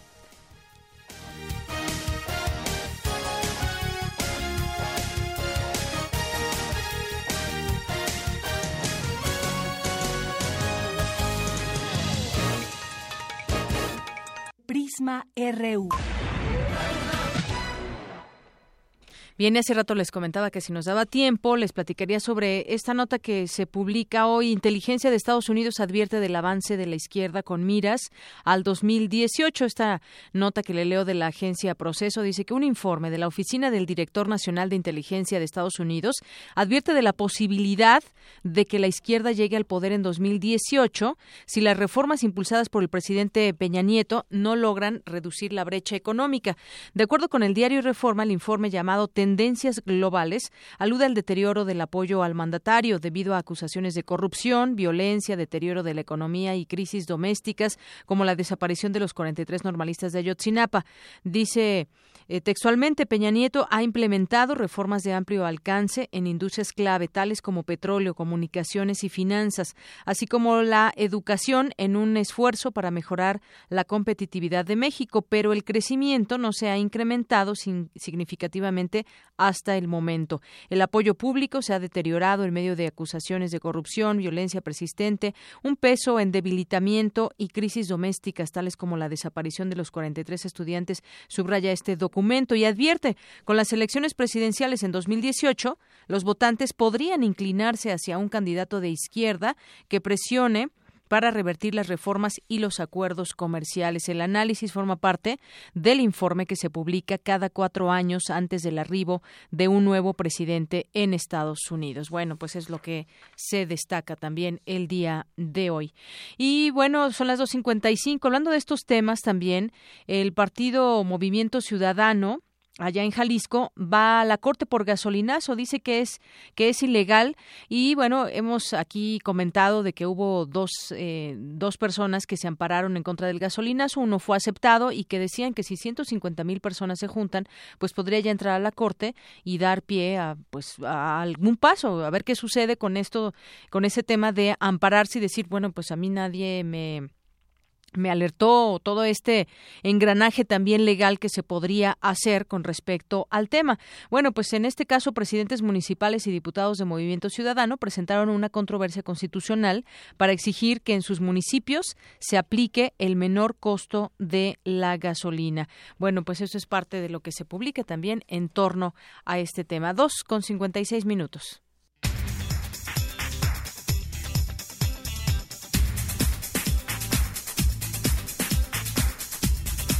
Bien, y ya estamos eh, a unos minutos de irnos, pero antes está nuestro resumen final que tiene mi compañera Virginia Sánchez. Vicky, buenas tardes. Hola, ¿qué tal, Deyanira? Muy buenas tardes.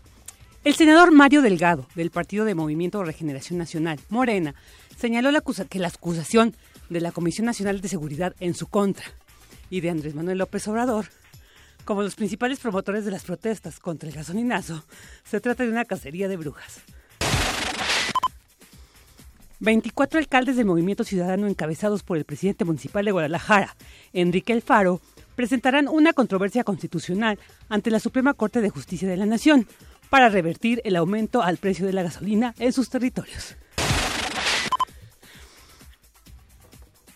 La Secretaría de Gobernación anunció que esta tarde se retirarán los manifestantes que se encuentran en la planta de Pemex ubicada en Mexicali, Baja California, para restablecer el acceso y la operación que permita abastecer de combustible a las gasolineras de la región.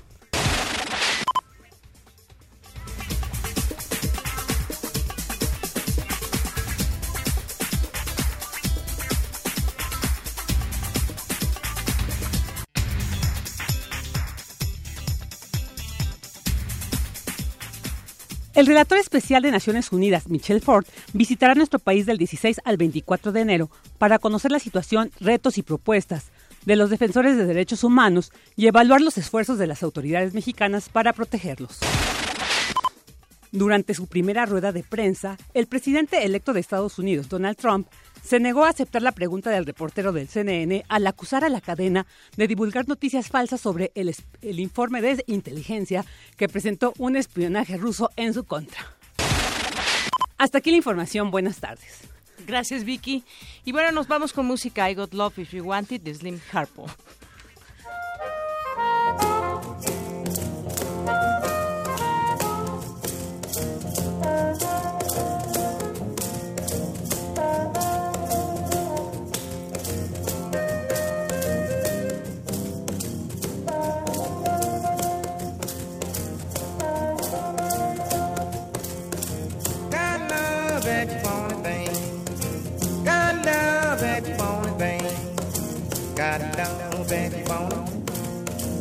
Got your love and you want it. Got love and you want it. We can rock a while. We can rock a while. Quit teasing me, babe. Quit teasing me, babe.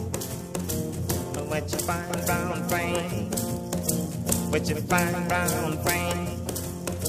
If you let me love you, babe, I'll be your loving man. I'll be your loving man. Now, yeah, you come, babe. Now, yeah, you come, babe. With your head hung down. With your head hung down. I know you've been falling. Talks all over town talk all over town.